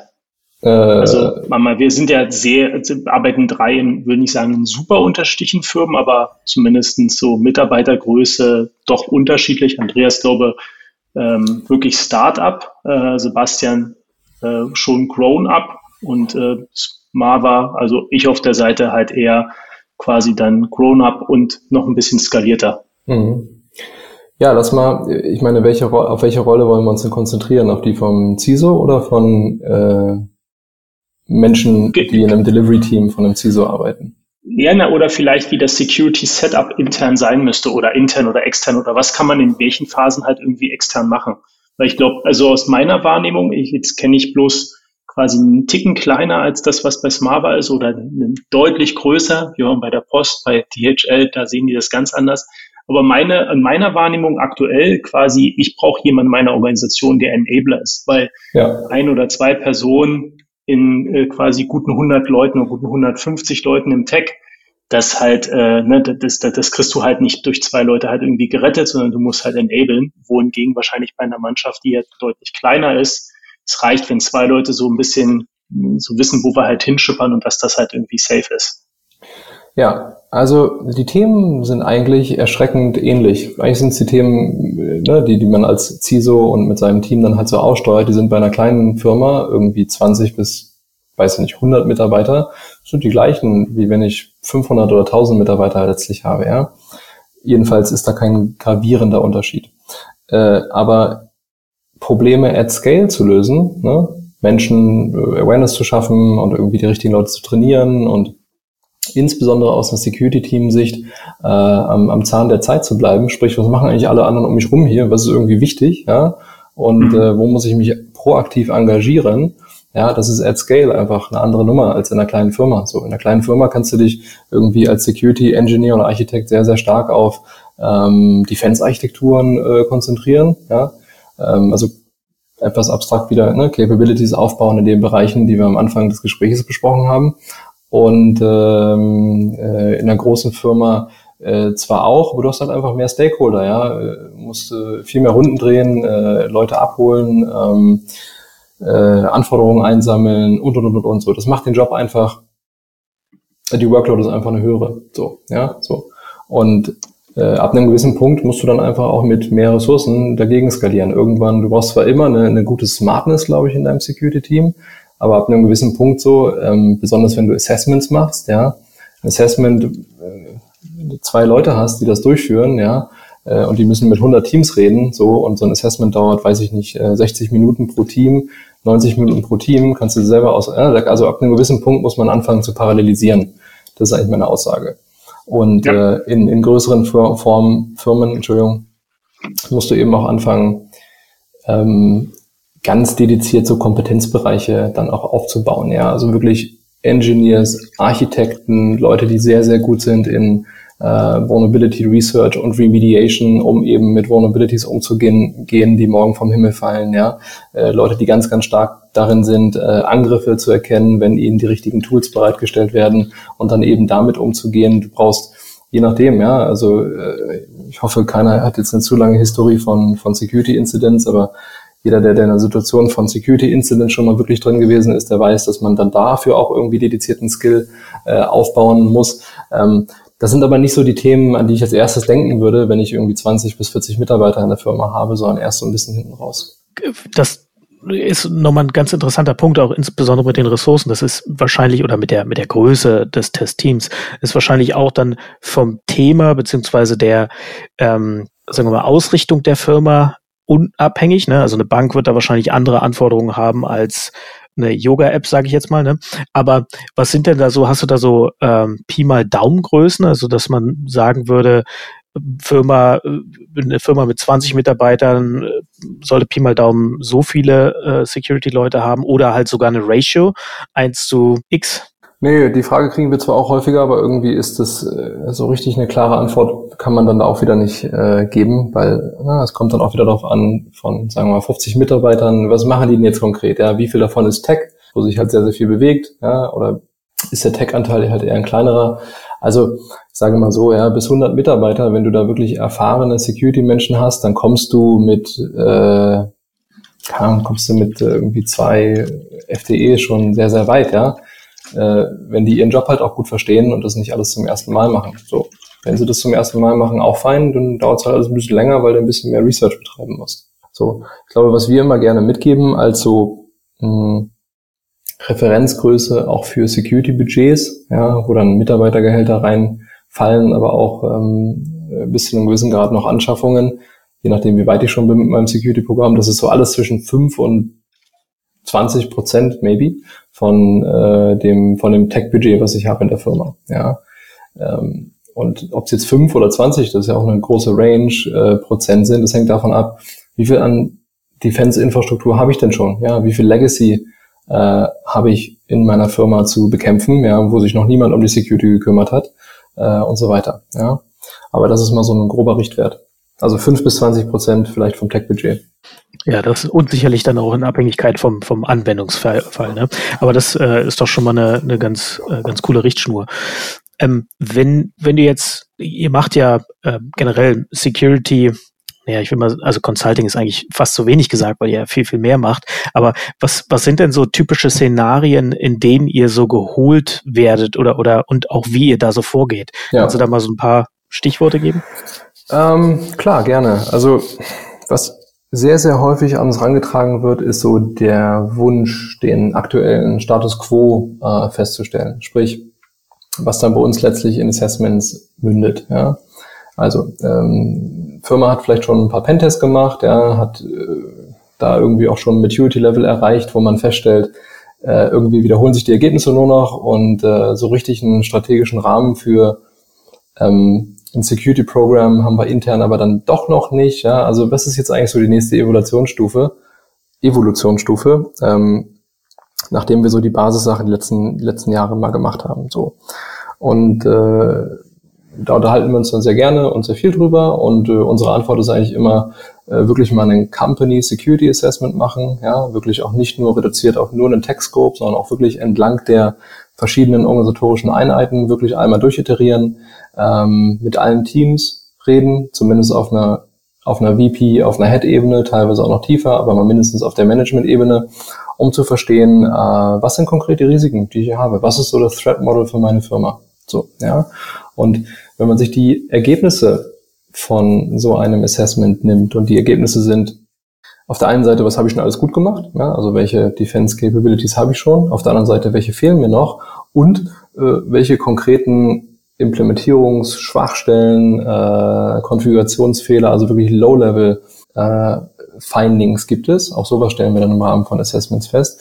Wenn ich mir das alles nehme äh, und mal hoch abstrahiere, was sind dann die Objectives? Was ist dann konkret der strategische Rahmen, aber inhaltlich gesprochen? Was sind wirklich die Objectives, Security Objectives für die nächsten zwölf Monate? So, ja, ich glaube, das ist so der initiale Jumpstart, den, den wir jetzt äh, ganz, ganz, ganz, ganz häufig durchführen für kleine Firmen, aber auch für größere Firmen. Ne? äh, die einfach Security die letzten Jahre so ein bisschen neglected haben und sagen, wir wollen uns jetzt weiter professionalisieren, weil dieses initiale Assessment äh, und das Hochabstrahieren auf strategische Objectives, das ist einfach die Baseline für ein Security-Programm. Und der Punkt, an den die Firmen halt irgendwann kommen, zu sagen, wir brauchen ein Security-Programm, was wir mit einer guten Kontinuität die nächsten Monate jetzt abarbeiten. So, das ist jetzt äh, so, sozusagen der, der Standardfall. Ne? Also den haben wir ja auch bei CrossEngage so ein bisschen so ähnlich gehabt. Es ja. gab ja schon länger eine Historie der Zusammenarbeit. Ihr habt auch Pentests gemacht, ähm, extrem cool, uns auch schon geholfen. Und ähm, dann Security Assessment und zwar company-wide, äh, dann mit dem Threat Modeling strategische Objectives abgeleitet und die tatsächlich dann auch ähm, ganz stark mit uns gemeinsam implementiert. Äh, Gibt es aber auch so Fälle, wo äh, jemand ankommt und sagt so, oh Backe, mir brennt gerade die Hütte oder ich werde gerade attackiert, ähm, kannst du uns helfen?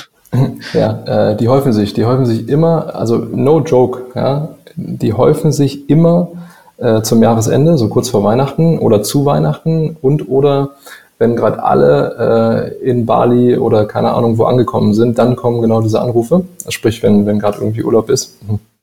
Äh, und äh, wenn nicht zum Jahresende, dann immer am Wochenende halt auch. Ja? Also irgendwie Samstag, Sonntag. So. Da häuft sich das auf jeden Fall. Äh, no joke passiert wirklich. Ja, das ist ähm, nicht unser Core Business, ja, aber schau, das Managen von Security Incidents ähm, ist eigentlich nicht so schwer. Und ähm, da haben wir auch, sind wir irgendwann dann auch eben recht stark drin geworden. Weil, schau, worum geht's dann immer? Ne? Irgendwas ist passiert, zu einem gewissen Level hat man schon verstanden, äh, was passiert ist. Ja? Irgendwie eine Form von Breach. Manchmal weiß man, äh, wer angegriffen hat. Man weiß manchmal auch, über welche Schwachstelle diese Person reingekommen ist, je, nach, je nachdem, was halt so passiert ist. Aber darum geht's, ne? Also was ist Root Cause, ja? Und was ist vor allen Dingen äh, Gesamtimpact jetzt gerade von diesem Breach? Sprich, äh, worauf konnte zugegriffen werden, worauf konnte nicht zugegriffen werden, das wirklich genau zu pinpointen im Rahmen von einem Incident. Das ist eigentlich der Job, für den wir äh, jetzt schon etliche Male reingebracht wurden und eben auch die richtigen Fragen zu stellen. Das ist eigentlich immer das Thema beim, beim Incident Management. Jemand, der nicht irgendwie opportunistisch blind rumstochert und äh, nach einem Best-Guess-Verfahren vorgeht, sondern äh, mit einer Systematik sich fragt, ja, also wirklich, was ist Root Cause? Mir, fehlt gerade ein Begriff, ehrlich gesagt, ähm, der eigentlich ganz schön ist. Äh, was ich aber versuche zu beschreiben, ist Schadmaß so. Ne? Also ähm, Blast Radius ist, glaube ich, auch noch so ein schöner Begriff. Ja? Worauf konnte zugegriffen werden, worauf nicht und was müssen wir jetzt konkret tun, damit der Angreifer nicht mehr drin ist. Schwachstelle schließen äh, und äh, damit wir irgendwie langfristig besser aufgestellt sind. So, das ist eigentlich so das, das generelle Rezept für jeden Incident. Ähm, ist aber einfach nicht unser Core-Business, Sebastian. Ja, also äh, zum Glück sind unsere Kunden jetzt mal mindestens die letzten zwölf Monate nicht mehr so Incident, äh, sagt man, äh, haben zum Glück nicht so viele Incidents. Genau, ja, ich konnte mich nur erinnern, dass äh, in irgendeinem Telefonat, was wir mal geführt haben, äh, da auch durchaus hochkam, dass, dass ihr gerade in einem solchen Thema äh, sozusagen unterstützt.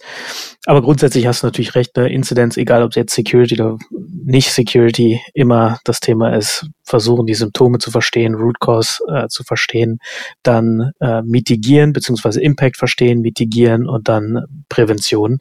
Ähm, das ist natürlich bei Security auch nicht anders.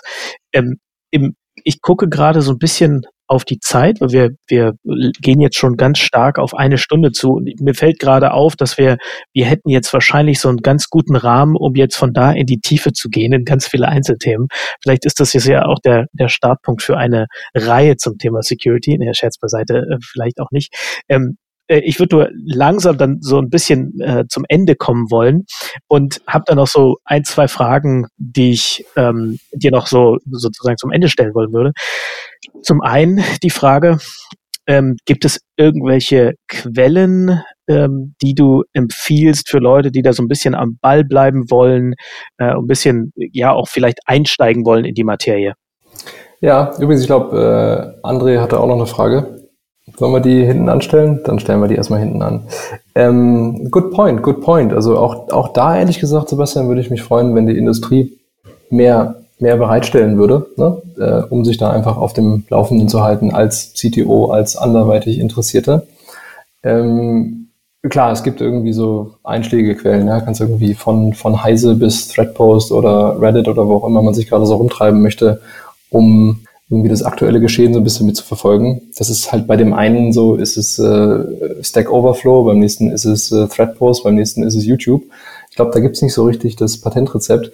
Was ich gerne mache und was wir gerne machen ähm, bei uns in der Firma ist äh, so ein bisschen Follow the Money. Ja? Also sich konkret angucken, äh, wo passieren große Investments, Übernahmen, ja, ähm, was passiert insbesondere an so Orten wie in Tel Aviv, wo einfach sagen wir mal, der, der Großteil von Security-Innovationen heute passiert. Also Tel Aviv, für die, die es nicht wissen, ist äh, aufgrund von verschiedenen Gründen ja, gespickt mit, äh, mit Security-Unternehmen, die auch extrem produktzentrisch gründen. Ja, also die erfinden dort in der Regel eben auch keine äh, äh, Companies und Produkte, die irgendwie völlig am Markt vorbeigehen, sondern das sind wirklich Gründer, die sehr, sehr empathisch sind für die Probleme, die wirklich operativ in Tech-Companies entstehen und äh, knöpfen sich dann eben auch, auch mal Themen vor, äh, für die es einfach noch keine adäquate Lösung gibt. Beispiel, ich nenne sie jetzt nicht namentlich, aber so Themen wie äh, Vulnerability Remediation, so zum Beispiel. Ja, also Vulnerability Management im Sinne von, lass uns mal irgendein Tool bauen, was Schwachstellen findet. Ja, das gibt schon seit vielen, vielen Jahren. Ja, aber ähm, Unternehmen, die sich darauf stürzen, äh, Schwachstellen automatisiert wegzufixen, wegzupatchen, wegzuremediaten. Da bin ich dann in diesem Remediation Space, den ich am Anfang erwähnt habe. Da sieht die Welt äh, viel, viel dünner aus, rarer aus, so, ja. Ähm, oder irgendwelche innovativen, äh, cloud-basierten Ansätze jetzt für Secret Management, äh, oder Workload Protection oder oder oder solche Sachen, die sehen wir halt äh, da in Tel Aviv entstehen, mehr so als in, in anderen Teilen dieser Welt. So, ich glaube, ähm, das macht Sinn, da einfach so relevante Funding Rounds, gibt's ja viele Quellen, ja, Crunchbase und so weiter, die so ein bisschen zu monitoren, zu gucken, was passiert da und einfach mal auf die Website zu gehen, zu schauen, was machen die eigentlich. Ja, besonders aus einer CTO-Sicht ist es ein leichtes, da einfach mal auf dem auf den äh, Ich möchte gerne eine Demo haben Knopf zu drücken, den die, den die Firmen dann auch auf der Website haben, sich das einfach mal zeigen zu lassen. Denn äh, durch den Dialog, den man auch dann hat, ja, wenn man die halbe Stunde, Stunde einfach mal investiert, äh, schlaubt man sich auch ganz schön auf. Ne? Und äh, wenn man das äh, einfach ein paar Mal macht, äh, über ein Jahr hinweg, über zwei Jahre hinweg, dann, dann wundert man sich doch, wie viel, wie viel Kontextwissen man da, da auch aufbauen kann. So, also das kann ich eigentlich jedem empfehlen.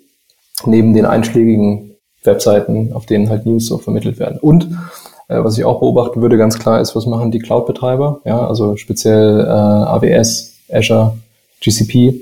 Ja, äh, in, in welchen Bereichen, äh, also für welche Probleme entwickeln die Security-Produkte in ihrem eigenen Portfolio? Das machen die auch mit einem hohen Maß von Empathie für die Problemwelt da draußen. Ja, also es ist selten, dass irgendwie jetzt ein AWS irgendein AWS-natives Security-Produkt entwickelt, was völlig am Markt vorbeigeht. Ja.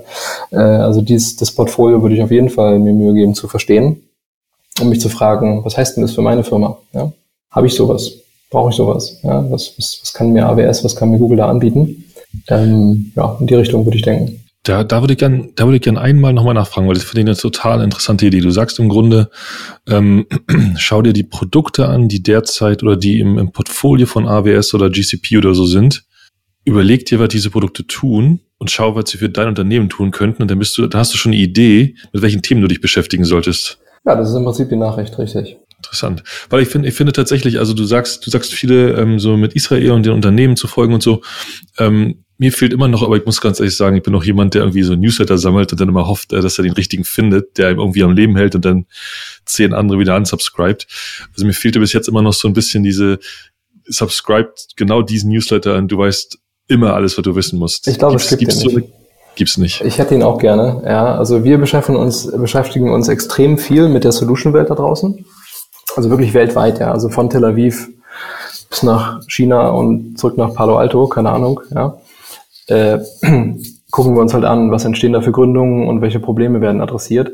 Da gehen aber auch bestimmt 40, 50 Prozent der Zeit unserer Firma bei drauf. Also dieser R&D-Teil ist bei uns wirklich eine sehr, sehr große Komponente, weil naja, ohne das Wissen, okay, könnten wir das halt auch alles nicht empfehlen, nicht anwenden, nicht, nicht, nicht transformieren auf äh, die Probleme, die wir halt im, äh, in der Beratungswelt sehen. Ja, die Zeit, äh, die hat jetzt keinen CTO, okay? Es ist äh, jetzt illusorisch. Aber ich glaube, wenn Sebastian jetzt fragt, hey, welchen Mitteln kann ich mich denn bedienen, wenn es diese eine äh, Subscription nicht gibt, ja, die ich, die ich verwenden kann, dann, dann würde ich schon sagen, ja, äh, follow the money, follow Crunchbase ähm, und, äh, und auch Cloud-Vendoren oder Cloud-Anbieter. Cool. Ich würde mal, ich würde mal zu André rüberreichen. Das heißt, jetzt muss mal so Folgefrage dazu. AWS Control Tower wäre so etwas, wo du sagen würdest, schaut euch das mal an. Genau, dafür gibt es viele so Beispiele. in die Compliance-Richtung. Ja. Okay. Ja. Ich habe äh, zwei Fragen. Ähm, ich kann das mal, beide relativ weit auseinander, aber wie würdest du so das Thema äh, Day Zero Security sehen? Also nicht Zero Day, sondern Day Zero, sprich, gründe eine Company, ähm, will halt erstmal eine Hypothese validieren, ähm, kümmere ich mich dann schon um Security? Also ab wann wird denn das relevant? Weil wenn du dir das jetzt so anguckst, einige Companies werden ja sehr schnell relevant, siehe Gorillas und ja. halt auch Flink, die beide halt irgendwie, will ich sagen, Schiffbruch erlitten haben, aber zumindest schon mal so ihren Ausflug in die Security-Welt jetzt halt hatten. Ähm, also in ihre, wie heißt das, wie ist unsere, unser Vorthema? Äh, Facepalm-Welt halt irgendwie schon hatten. Ähm, ist das etwas, wo du sagst, das kommt halt jetzt äh, aus eurer Sicht auch immer früher oder aus deiner Sicht immer früher oder sagst du halt, ja, okay, das, das ist halt so? Das muss man halt irgendwie in jungen Jahren halt irgendwie abkönnen. Vielleicht, Christian, ganz kurz äh, für dich zur Einordnung. Wir haben immer eine Kategorie Facepalm der Woche, ähm, wo wir auch immer meistens so ein Security-Issue uns vornehmen. Und in, in der letzten Woche hatten wir, glaube ich, sogar drei, beziehungsweise eins habe ich dann rausgeschnitten. Aber es häuft sich auch bei uns tatsächlich. Ja, ich will jetzt hier niemanden äh, schlecht stellen, ja. Also ich habe auch äh, große Sympathie den, den ganzen Unternehmern, äh, den, der ganzen äh, Unternehmerschaft natürlich. Die haben halt auch andere Sorgen als nur jetzt äh, Security vorantreiben. Aber am Ende des Tages bauen sie ein Business, okay? Und auch die von dir eben genannten, äh, die haben aggressive Growth-Pläne, okay? Und wenn ich in diesen aggressiven Growth-Plänen, ja, für mein Business und für meinen Tech-Bereich und für andere sicherheitsrelevante Bereiche äh, ich glaube, Logistik war da auch so ein Ding, ne? Genau. Äh, wenn ich da halt Security nicht äh, in diese Growth-Pläne hineinfakturiere, okay, dann ist es ein Management-Fehler. So, das ist einfach ein Management-Fehler. Ähm, das würde ich nie so machen. Äh, das würde ich aber auch nur nicht deswegen nie so machen, weil ich jetzt aus, aus dem Security-Bereich komme, sondern einfach, weil ich glaube, so das Level an ganzheitlichem Denken, so das, darf man, ich referenziere nochmal, wir haben Juli 2021, das darf man mittlerweile, glaube ich, ein bisschen voraussetzen. Ja, wir sind nicht mehr äh, im Jahr 2000 irgendwie acht. So, ja, also da gibt's glaube ich, genug Fuck-Ups da draußen, die man einfach beobachten kann als ähm, als Management-Team, ja, äh, wo man sagen kann, was haben wir denn jetzt eigentlich bei uns an den Start gebracht, damit uns das nicht passiert. So. Und wenn ich das nicht mache und ich frühzeitig genug, jetzt Day Zero, ja, ist wirklich das ist sehr weit vorne. Also Day Zero würde ich mich jetzt nicht um Security kümmern, wenn ich eine äh, irgendein SaaS-Produkt baue, so, ja. Aber das ist garantiert, garantiert, nachdem ich irgendwie MVP habe und mich dann um die, je nachdem wie die Funding-Runden dann danach so aussehen würden, äh, wäre das garantiert etwas, was ich da reinfakturieren würde. Ja, 100 Pro, ne? Und insbesondere bei diesen Modellen, die André auch gerade angesprochen hat, die ja auf massive Skalierung äh, angelegt sind und auch relativ schnell sehr groß geworden sind. Das sind ja ideale, sagen wir mal, Angriffsziele wirklich auch für, weil die halt relativ schnell große Sichtbarkeit kriegen. Und da muss man, glaube ich, dann wirklich schauen, dass man das äh, rechtzeitig nachzieht. Ja, natürlich genauso. Genau. Und ich glaube, es ist auch gar nicht so schwer eigentlich, ja. Also, das ist immer leicht gesagt, ja, weil wenn ich halt schnell wachse und viel an Tech irgendwie aufbaue, habe ich im Zweifel auch eine große, äh, eine große Angriffsoberfläche, ja. Aber besonders, wenn ich mir angucke, ja, wie viel kann man heute mit äh, Cloud, ob es jetzt Infrastructure as a Service, Plattformkomponenten äh, oder auch SaaS-Komponenten sind, ja, aus denen ich heute so meine Company zusammenstricken kann, ja. Da wird mir schon also jetzt bitte nicht falsch verstehen, ich gehöre nicht zu denen, die sagen, hey, nutzt Cloud Solutions und braucht euch nicht um Security kümmern. Okay, das Gegenteil ist der Fall. Ja, aber äh, äh, ich kann schon mit deutlich mehr äh, Automatisierung und Security by Default daran gehen, wenn ich mich halt schlauen äh, Anbietern äh, bediene, insbesondere halt Cloud-Anbietern so. So und deswegen, äh, ja, wie immer, ähm, es braucht ein bisschen einen intelligenten Ansatz und dann kann ich auch Security sehr, sehr früh schon adressieren. Danke. Meine zweite Frage, die genau ja. in die komplett andere Richtung geht. Äh, aber einfach würde mich so Interesse halber äh, mal interessieren. Jetzt machst du das ja auch ein paar Jährchen schon. Äh, siehst du eine Verschiebung der Angriffsvektoren? Also sagst du halt, früher war das halt irgendwie so, weiß ich nicht, äh, nach der Security-Lücke gesucht, dann war es halt irgendwie Denial of Service oder Denial of Service Attacken und jetzt ist es halt irgendwie Social Engineering oder würdest du sagen, dass hm. ja, ist immer noch das gleiche, Hauptsache halt irgendwie ähm, Schaden? Sehe ich nicht, äh, aber mit, mit dem Disclaimer, da bin ich auch vielleicht ein bisschen underinformed. Ähm, nee, sehe ich eigentlich nicht. Aber Eben weil ich Wäre halt spannend zu wissen im Umkehrschluss, ne, worauf sollte man sich halt irgendwie konzentrieren. Also ich habe so das Gefühl, dass, äh, also was, was man weniger sieht, sind Denial-of-Service-Attacken, weil mittlerweile die Infra, also die Lösungen dafür sind einfach ziemlich gut. Ne? Man hast irgendwie so, äh, irgendwie bist du hinterm Akamai oder hinter einem, hinter einem anderen äh, CDN-Anbieter ähm, Sicherheitslücken, ja, also, also das ist sicherlich immer noch eine sehr, also das, das ändert sich gerade, würde ich sagen. So Cloud Solutions haben erstmal nochmal, also da musst du dich halt mit Individuallösungen halt dann auseinandersetzen. Und ich denke gerade, mein Gefühl ist gerade so Social Engineering, weil die quasi du, du triffst da auf ein Feld, was halt für IT nicht sensibilisiert ist oder für IT-Security nicht sensibilisiert ist. Ne? Also die quasi, die kriegen eine E-Mail, da ist ein Link, da klicken sie drauf, da ist halt als Text äh, quasi der Name der Chefin oder des Chefs halt irgendwie erwähnt und dann wird das halt ausgeführt, was da drinne ist. Also wenn, wenn ich sagen, äh, ja doch, im Endeffekt ist es der, äh, der Weg des geringsten Widerstandes im Endeffekt. Ich kenne die Wachstumskurven jetzt nicht, ja, von irgendwie Social Engineering, Phishing, inwieweit wird es jetzt mehr oder weniger? Ja. Wahrscheinlich absolut wird es mehr, weil halt die Anzahl von Unternehmen und Umgebungen, wo ich dann halt irgendwie mhm. so ein Kram betreiben kann, die wird ja auch irgendwie immer mehr. Äh, also absolut. Relativ kann ich jetzt gar nicht sagen. Ich glaube, ich wäre vorsichtig, ob es da jetzt einen Rückgang gibt bei DDoS oder bei irgendwie Formen von äh, sagen wir mal, automatisiert durchgeführten Angriffen, ja, irgendwie, das hat verschiedene Flavors, ja, also irgendwie von Content Scraping bis Infrastruktur DDoS, ja, ähm, weiß ich nicht, ob das unbedingt zurückgeht, ja. Ich glaube, all diese Kategorien, die du gerade aufgespannt hast, die passieren einfach alle so, ja. Ähm, die passieren alle und die sind auch meistens alle für, äh, für, für die Firmen relevant, ja. Also müsste ich jetzt mal meditieren, ob es irgendwie Beispiel Business-Kontexte gibt, wo Social Engineering oder Fraud gar keine Rolle spielt. Gibt es bestimmt, aber fällt mir jetzt auch nicht, auch nicht ein. Ja. Ähm, Technical Exploitation, also irgendwie ne, Hacking und Exploitation auf Basis von Implementierungs- oder Konfigurationsschwachstellen äh, wird sowieso immer geben. Ähm, ja, also um deine Frage etwas präziser zu beantworten, ich, ich sehe da jetzt keine große Veränderung, ehrlich gesagt. Also genau, um, um da nochmal einzuhaken, mein Bauchgefühl ist eigentlich auch ähnlich. Also ich habe das Gefühl, dass es mehr sophisticated wird sozusagen. Also dass wir haben irgendwie Anfang des Jahres dann auch hatte unser Data Center Provider, der hat eine relativ sophisticated äh, DDoS-Attacke äh, wahrgenommen, was ähm, schon sehr, sehr auch beeindruckend war tatsächlich, also wie, wie das durchgeführt wurde. Und wenn ich mir auch so die, die Incidents angucke aus äh, der letzten Zeit oder beziehungsweise mal aus einer anderen Perspektive, weil die am Ende ist ja immer relevant, was sind was sind sozusagen die Ziele, die man damit erreichen möchte. Und es gibt ja eine, eine ganze Reihe von verschiedenen Zielen, die du erreichen kannst. Ähm, ein Punkt ist halt, dass du irgendwie Daten klauen möchtest vielleicht. Ein anderer Punkt ist vielleicht, dass du irgendwelche Dinge ähm, äh, sabotieren möchtest, vielleicht aus einer, äh, sagen wir mal, bösewilligen Staat oder aber um, um irgendwie Geld zu erpressen. Manchmal werden werden Harddrives encrypted. Also es gibt ja, ja viele an Angriffsvektoren, die, die, ähm, bin gleich fertig, die am Ende ist meine Wahrnehmung, dass die, die Hacker äh, die Methode raussuchen, die eben funktioniert, um zu diesem Ziel zu kommen. Ne? Und das ist all, all tricks in the book are available, sage ich mal. Ne? Ja, sorry auch für die Unterbrechung, aber äh, kann ich nur zustimmen. Sorry, den Teil habe ich jetzt auch eben vergessen. Also Targeted Attacks, klar, aber ich, ich weiß auch nicht, ob jetzt Targeted Attacks irgendwie abgenommen oder äh, ob die irgendwie relativ äh, so zugenommen haben.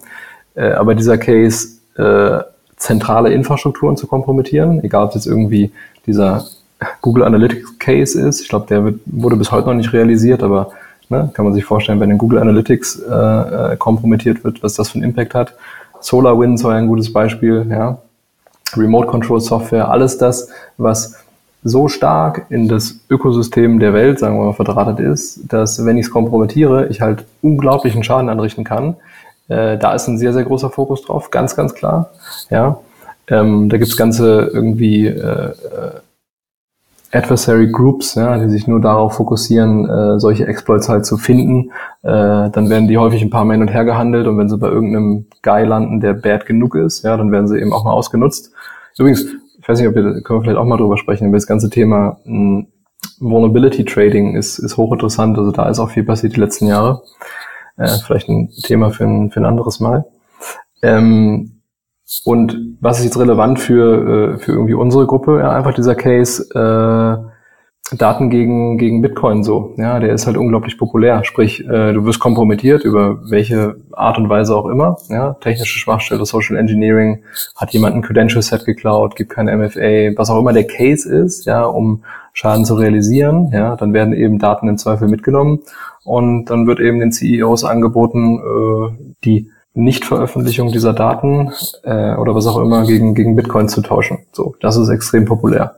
Genau, manchmal also äh, entsteht die Opportunität eben durch so einen Exploit, der auf einmal äh, bekannt wird, ne, den man dann rausfindet. Manchmal ist es aber auch ein Targeted Attack und man sucht halt den besten äh, Attack Vector sozusagen. Ja, hundertprozentig. Äh, was mir dazu einfällt, es gab äh, letzte Woche, glaube ich, vom vom Cyber Security Hub so ein, so ein lustiges Meme. Stand Officer, how did the hacker escape? Don't know, he just ransomware. Okay, glatter Chat. Das ist, ein, das ist ein Insider, den müssen wir mit veröffentlichen, das Bild, damit jeder versteht, dass Ransomware, ähm, Ransomware halt auch. Ja, aber ist geil, ich habe es gesehen. Ja, ähm, ich habe hab dich übrigens gefragt, Christian, weil ich ein bisschen im Vorfeld recherchiert habe und es war nicht so ganz eindeutig. Es sah halt aus, also erstmal sah es aus, als wenn es alles wächst wie verrückt, aber ich habe halt irgendwie äh, quasi nicht so eine Thread Overview halt irgendwie gesehen. Das ist wahrscheinlich auch schwer zu bekommen, weil du ja irgendwie alle Daten, also viele Daten werden ja auch nicht veröffentlicht, sondern da einigt man sich dann irgendwie. Aber eine Statistik hatte ich noch, das fand ich halt irgendwie für den Podcast halt auch ganz spannend. So, äh, tipp mal, was halt irgendwie der, äh, der Schaden pro Minute ist durch Cybercrime. Boah. Was auch immer Cybercrime halt ist. Mal gucken, ob Christian jetzt hier gewinnt, also als Experte. Machen wir jetzt so ein, so ein Spiel, jeder sagt eine Zahl und dann wer am nächsten dran ist, der kriegt halt irgendwie einen Punkt oder so, oder? Der bezahlt meine Pizza fürs nächste Mal, weil ich schon seit mehreren Folgen keine Pizza mehr hatte oh, und das hier eigentlich Standard war. Ich habe nicht André mal ist eigentlich immer eine Pizza. Äh, ich sag mal eine Million. Ich habe keinen blassen Schimmer. Das wollte ich auch sagen. Dann sage ich zwei Millionen. Okay, also was war die Frage? Pro Minute weltweit, ja? Ja, Cybercrime pro Minute. Impact. Impact. Ja, ist natürlich viel mehr als eine Million oder zwei Millionen. Dann sage ich zehn Millionen. Ja, jetzt müssen wir langsam aber hier das einfrieren, sonst äh, geht's ja nicht. Ja, also und André, du bist ja raus, also habe ich ja eigentlich schon gewonnen, wenn ich jetzt sage, meinetwegen eine Milliarde. Ja? Nee, pro Minute. Pro Minute. Impact pro Minute. Okay, also war das Dann kalt. Ja? Ja, das, das, ist kalt, weil das wären ja 60 ja, Milliarden. Ja. Ähm, also Andreas, du hast gesagt zwei Millionen, ne? Mhm. Super, dann zwei Millionen, sage ich drei Millionen. Ja, und dann hat Christian gewonnen. Ähm, 2,9 Millionen. Ah. Ähm, ja, ne, also Moment, quasi, Moment, was, Moment, also quasi traue keiner Statistik, die du nicht selbst, die du nicht selbst gefälscht hast. Jetzt hätten wir noch wahrscheinlich sagen müssen Dollar oder ähm, Euro, weil ähm, bei zwei Millionen ähm, Euro wäre vielleicht Andreas näher, weiß ich nicht. Nee, aber also, also ich fand den, Moment, ich den, finde, das zwei Millionen ist also mein Gewinn, ja. Nee, 2,9. Ist ja trotzdem also, noch die zwei vorne. Ach so, wer, wer bezahlt mir jetzt die Pizza? Der so. Verlierer oder, oder ging es um den ich Gewinner der Spiel. Ich bin raus aus dem Spiel. Ich finde Christian hat gewonnen. Nee, aber also drei Millionen Impact krass. pro Minute fand ich halt krass. Jetzt ist das äh, mal die Frage, also ich ein bisschen versucht, Recherche zu betreiben, wie verlässlich die Zahl ist. Ja, dann haben wir uns halt schon getroffen, deswegen. Genau, und mich hat halt einfach interessiert, ob du halt sagst, dass du siehst da eine Verschiebung hin zu Ransomware und Erpressung ähm, eher als halt, weiß ich nicht, ähm, DDoS-Attacks oder irgendwie so. Aber also ich würd, danke. Ich würde folgenden äh, Erfahrungswert nochmal hier zum Besten geben. Einfach nochmal, um, um so richtig schön Angst zu machen hier zum Ende hin. einfach eiskalt, ja, gar keine Lösungen aufzeigen, einfach nur nochmal richtig Angst machen, ja. Also, ähm, es ist echt nicht selten, äh, dass wir, wenn wir Assessments durchführen, eigentlich fast jedes Mal, ähm, Angriffsszenarien aufdecken, die sich auch realisieren lassen auf Basis von einfach Schwachstellen und gewissen äh, Findings, die wir halt aufgetan haben, okay, wo der Impact und die Konsequenz End of Business ist. Oder so, so, so, so dicht wie irgendwie gedanklich konstruierbar an End of Business. Ja. Ähm, und dass wir das so häufig finden und, und wer das dann realisieren kann, ist immer die Frage, ja. Also mal sind dann irgendwie so Insider-Geschichten, ne? die können dann auch nur von Insidern realisiert werden. In manchen Fällen sind es aber auch äh, Szenarien, die sich durch jedermann übers Internet realisieren lassen. Aber der Punkt ist, ähm, wir sind einfach 2021 noch auf dem Level, wo sich solche Szenarien in den meisten Firmen äh, äh, konstruieren lassen. Und meistens dann auch nicht nur eins, sondern auch noch verschiedene Formen davon und so weiter und so fort. Das ist Realität. Und das finde ich eigentlich viel äh, interessanter und spannender als jetzt so, so eine Zahl sozusagen, weil das sagte ja, dass nicht so mehrere Dinge, ne? dass kurz, kurz gesagt, dass zu wenig gemacht wird. Hm, das ist mal offensichtlich, ja. Aber ich glaube, dass auch die Systematik nicht, nicht da ist in den meisten Firmen. Weil wenn die Systematik da wäre für Security Management, sage ich jetzt mal, ja, dann müsste das ja bedeuten, dass nach einer gewissen Zeit, einem Jahr, zwei Jahren, keine Ahnung, ich auf Management-Ebene so eine gute Transparenz über meine Top-Risikoszenarien habe, hm, dass ich zumindest auf dem Stehgreif sagen kann, jo, da sind wir schon überall grün, da sind wir noch gelb und in manchen Bereichen sind wir noch rot, sprich daran arbeiten wir gerade. Ja. Ähm, aber an dem Punkt sind wir nicht. Hm? Und ich glaube, das muss sich die nächsten Jahre ändern. Und damit sich das ändert, dafür seid ihr ja da. Und Firmen, die Angst davor haben, können sich gern an CISOCon wenden, richtig? Um jetzt dieses, diese Angstmacherei auch, auch noch in was. Auch, auch Firmen, die keine Angst haben. Also, äh, ich, ich, ich fand es tatsächlich aber sowieso eine tolle Idee, ähm, einmal diese Frage zu stellen. Ähm, jetzt gerade, wo wir irgendwie, wo sich äh, Kapitel 12 dieses Podcasts so ganz langsam schließt, einfach einmal zu fragen, Herr Christian, wie kann man euch, wie kann man euch eigentlich am besten erreichen? Und wenn man euch erreichen will, ähm, welche womit könnt ihr denn am ehesten dienen? So, was macht ihr eigentlich? Vielleicht hast, willst du einfach nochmal eine Minute, eine Minute oder 30 Sekunden sagen, wer ihr seid und wie man euch äh, ansprechen kann. Ja, einfach www.cisocon.com. Da gibt's irgendwie, ich glaube, der einfachste Weg ist irgendwie oben rechts ist, glaube ich, so ein Knopf und da kann man so einen Calendly-Termin äh, buchen. Ich glaube, das ist ja ein ganz, ganz angenehmer Weg, so, relativ easy. Ansonsten die üblichen Sachen, ja, also irgendwie info.cisocon.com und solche Geschichten. Ähm, aber ich glaube, wer will, der kriegt da schon hin, mit uns Kontakt aufzunehmen. Ähm, ihr auch eine Webmaster at CISOCon? Das, sorry, das ist ein Insider. Äh, ich frage mich auch, wann wir die erste Webma die erste E-Mail an Webmaster bekommen. Aber nee, sorry, ich wollte dich nicht unterbrechen, Andrea. Äh, Christian. Äh, kein Problem. Richte ich einfach gleich ein, dann, dann haben wir die, ha? Webmaster. Ja. At, at, ähm, das ist dann das äh, da, da kann man dann die Datenschutzbehörden bitten, sich dahin zu wenden. Egal, anderes Thema. Ähm, Andreas, zu der Frage, was wir machen. Was wir machen, ist simpel. Äh, äh, unser Sweet Spot, okay, ist Security Orchestration. Alles, was mit dem mit dem Job des CISOs zusammenhängt. Ja, sprich, wie ich vorhin schon gesagt habe, ganz, ganz viele Assessments und wenn man über den Schritt äh, hinweg ist und den Status quo erstmal verstanden hat und sich fragt, okay, hm, wie steuern wir jetzt Security eigentlich langfristig und kontinuierlich und bauen äh, eine Organisation auf ähm, und bringen einfach äh, äh, Nachhaltigkeit in das ganze Thema. Okay. Dafür entwickeln wir Security-Programme. Ja, ähm, das haben wir zum Beispiel auch so für CrossEngage gemacht äh, und setzen die um. Ja, also wir sind auf der einen Seite ganz, ganz stark im Bereich Strategie. Also was muss ich irgendwie tun und wie ist das alles zu machen? Ja, beziehungsweise eigentlich viel mehr, was muss ich denn eigentlich alles machen und warum? Ja, was ist so das Why hinter den ganzen Themen und was ist wie wichtig oder unwichtig? So, und dann die operative Execution davon. Sprich, bei uns arbeiten Leute, die sind alle äh, tech-savvy people, ja, ähm, Architekten, Engineers, äh, Leute, die eben nicht nur Papier äh, mit Wörtern befüllen, ja, sondern die äh, solche Infrastrukturen, Defense-Infrastrukturen äh, aufsetzen und umsetzen. Ja, so. Ähm, das machen wir in verschiedenen Formen der Zusammenarbeit. Mal ist es ein bestehendes Security-Team beim Kunden, was wir einfach eine Zeit lang begleiten ähm, vielleicht ein bisschen aufschlauen, dann nochmal den strategischen Unterbau schaffen. Äh, und nicht selten ist einfach auch noch gar keiner da, der sich um Security kümmert. Und dann übernehmen wir das auch äh, gesamtheitlich. Ja? Also bringen eine CISO-Rolle rein, äh, bringen ein Delivery-Team rein, so nennen wir das, und staffen dieses Delivery-Team äh, auch kompetenztechnisch so, dass einfach alles da ist, was halt gerade so gebraucht wird. Ja? So, das ist eigentlich unser Modus. Und das kann ich nur bestätigen.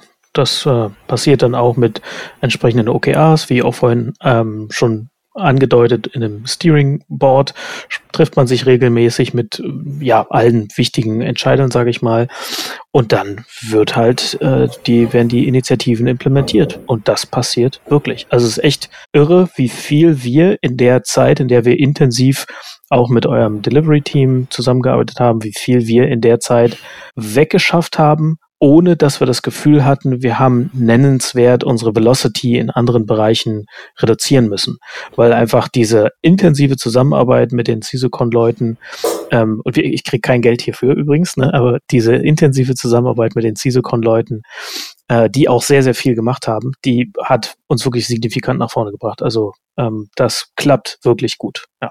Gut, ich glaube, das ist ein schönes Schlusswort ne, für unsere heutige Folge. Dann würde ich nochmal wie üblich eine Zusammenfassung machen, wie ich das ja so oft tue.